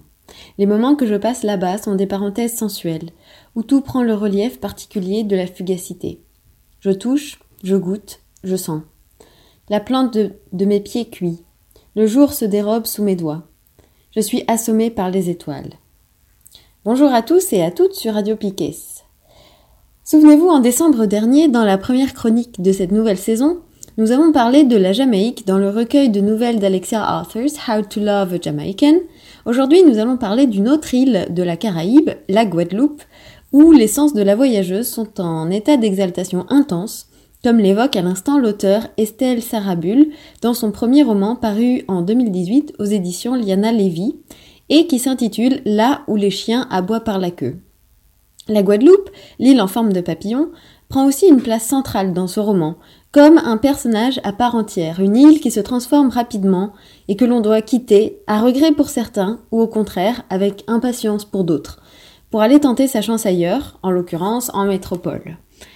C'est ce que propose l'auteur de ce premier roman polyphonique, Estelle Sarabul, antillaise de seconde génération, née en métropole et qui part sur les traces d'une famille guadeloupéenne pour la suivre pendant une quarantaine d'années, de Mande-Galant, petit village de la Guadeloupe, à Paris et Créteil, en passant par Pointe-à-Pitre. Dans la famille Ézéchiel, je demande d'abord le père, Hilaire, descendant d'esclaves affranchis et dont la famille exploite la canne à sucre. Un travail de forçat qui ne fait pas rêver le reste de sa famille, ni plus tard ses enfants, qui n'auront qu'une hâte, fuir Morne-Galant et passer d'un siècle à l'autre. Car Morne-Galant, pour les Guadeloupéens, c'est un trou perdu. Tellement perdu qu'ils en disent que c'est là chien qu'a jappé paquet. C'est là où les chiens aboient par la queue. Dans la famille, je demande ensuite la mère, Eulalie Lebec, une béquée, c'est-à-dire une descendante des Blancs, à la peau blanc cassée et dont la famille pauvre s'est enrichie progressivement grâce à la culture du café, du cacao, du coton, puis grâce à l'élevage des chevaux. Eulalie meurt en 1947 au moment où s'ouvre le roman, avant la naissance de son quatrième enfant. Elle laisse derrière elle la petite Antoine et ses frères et sœurs Lucinde et petit frère, les protagonistes qui vont se relayer au fil des chapitres pour raconter leur histoire et celle de la Guadeloupe dans les années 50 et 60. Antoine est un personnage clé de ce roman, à la fois farouche, fantasque, superstitieuse, pragmatique et rêveuse, d'une grande beauté et d'une grande taille, portant des chaussures pour hommes, et au véritable don pour le commerce et les affaires. Antoine est une femme très indépendante qui se moque éperdument des conventions et de ce que pensent les autres. Elle est assoiffée de liberté et la première à quitter Mont-Galant à 16 ans pour s'installer à Pointe-à-Pitre. Au bout de quelque temps, elle ouvre son propre commerce et sillonne les marchés caribéens, de port en port, à la recherche de trouvailles inédites pour sa boutique. Je vous lis un extrait. Ma véritable passion, c'était le commerce. Ce n'était pas tant les bénéfices qui m'intéressaient que cette capacité à déplacer des objets d'un endroit à un autre, à posséder un jour ce que j'abandonnerais sans regret le lendemain. Je me suis concentrée sur les babioles et les tissus. Ma marchandise était une eau qui devait couler comme une rivière vigoureuse. Je m'alimentais auprès des grossistes des îles anglaises et de la côte sud-américaine et savais satisfaire les clients, comme une abeille fabrique son nectar et en nourrit ses nymphes. Je revenais en Guadeloupe chargé de ballots et de paquets auxquels je tenais autant qu'au sang dans mes veines. Avec mes, mes allées et venues au port, je voyais la Guadeloupe changer. En ce début des années 50, la population vivait au rythme des arrivages par bateau et se soumettait aux caprices des plus gros commerçants à coquiner aux élus, eux-mêmes liés à la métropole. Depuis belle lurette, pas un grain de riz ne poussait dans l'archipel, mais les sacs arrivaient chaque jour, de Pondichéry ou de Chine. Le blé le plus têtu n'aurait pas pu germer dans notre sol humide et salé, mais le pain français était désormais préféré à notre ancienne galette plate et grise faite de manioc local, et les boulangeries s'approvisionnaient en France à crédit. L'île payait pour des morues pêchées en eau froide, séchées et salées depuis les eaux de Terre-Neuve. Le poisson frais, vendu par Mandédé au marché, était trop cher pour la plupart des gens. Le commerce des conteneurs gavait les habitants d'une identité nouvelle, construite sur les arrachements anciens et des lambeaux d'histoire hétéroclite, curry des Indes, morue des bouconniers, baguettes françaises, sur fond de cuisine caribe et africaine. En échange, nous n'avions que le rhum et les bananes à exporter. Les cultures locales disparaissaient peu à peu. C'était le règne des importateurs dont les sièges se trouvaient au Havre ou à Paris. Moi aussi, je changeais. J'essayais de m'en sortir comme je pouvais dans cette foire d'empoigne où les policiers et les douaniers se mettaient du côté des plus forts. Cet extrait témoigne d'une insularité porteuse d'échanges, et d'une diversité culturelle riche, mais qui progressivement se transforme. En effet, dans les années 50 et 60, euh, en Guadeloupe, fut en Guadeloupe une période charnière, en raison du grand exode vers la métropole, de l'urbanisation et du bétonnage massif dans l'île, ainsi que de l'arrivée des premiers touristes. Non seulement le roman d'Estelle Sarabul raconte l'histoire de la famille Ézéchiel à travers les récits de ses membres, mais elle donne aussi à découvrir des événements assez méconnus de l'histoire française, et plus particulièrement du rôle qu'a joué la métropole en tant qu'ancienne puissance coloniale pendant ces années de transition, et les conséquences sur les populations des îles alors appelées les dom-toms, comme par exemple lors des événements de mai 67. Tout commence en, mars 67 quand un propriétaire blanc lâche son chien sur un vieil infirme noir, ce qui provoque la colère de la population et débouche sur un mouvement social de grande ampleur. Ouvriers et étudiants manifestent pour l'amélioration de leurs conditions de vie, mais ces mouvements sont violemment réprimés par les forces de l'ordre qui fait feu sur la foule. L'indépendantiste Jacques Nestor est abattu le 26 mai, ainsi que d'autres manifestants qui se défendent avec des conques de lambi des coquillages caribéens. Le bilan, officiel est de 8 morts, mais il s'agit d'un bilan contesté, et aujourd'hui on ne sait pas exactement le nombre de victimes. On parle d'une centaine, peut-être plus. Ce massacre a été passé sous silence, mais il s'agit d'un véritable traumatisme collectif pour les Guadeloupéens. Témoin de ces violences policières, Antoine décide de quitter son île en 1968, elle qui fut la première à arriver à Pointe-à-Pitre et la dernière de la fratrie à partir. C'est la période de l'exode vers la métropole, facilitée grâce au BUMIDOM, le Bureau pour le développement des migrations dans les départements d'outre-mer, mis en place en 1963. Les Antillais qui migrent en métropole dans ces années-là ont la volonté de se sentir français, de s'intégrer, mais sans pour autant abandonner leur culture créole. La plupart d'entre eux s'installent en banlieue parisienne, comme à Créteil, ville flambante neuve dans les années 70, où, je cite l'auteur, la diversité était happée par le courant uniformisateur du vivre ensemble. Estelle Sarabul montre que les personnages de cette première génération n'ont pas tous vécu l'exil de la même manière. Certains pour qui il s'est très bien passé et qui se sont intégrés, mais d'autres pour qui l'exil fut beaucoup plus difficile. La seconde génération dont fait partie euh, Estelle Sarabul est métissée. Métisse, qui comme elle le dit, c'est un entre-deux qui porte quelque chose de menaçant pour l'identité. Cette génération va de l'avant sans oublier son passé, comme dans le très bel extrait par lequel je voudrais terminer, en vous, en vous conseillant fortement ce beau roman, Là où les chiens aboient par la queue, et en vous souhaitant une très belle semaine sur Radio Piquet. Je n'étais pas née en Guadeloupe. Je n'y venais au, au mieux qu'une fois tous les deux ans. Même si j'aimais profondément cette île, cette société créole, ma vie était ailleurs.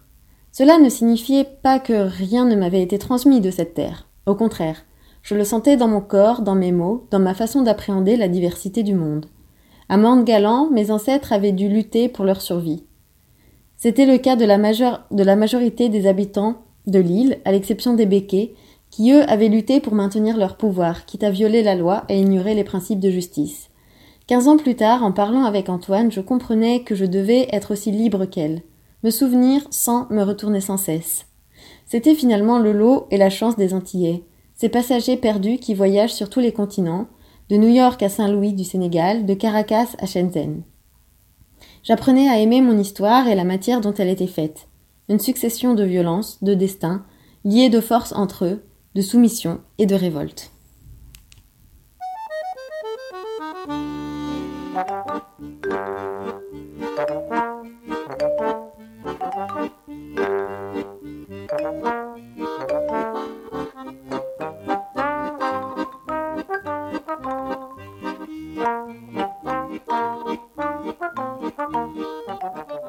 La midinale, la matinale libre, curieuse et impertinente de Radio Piquet.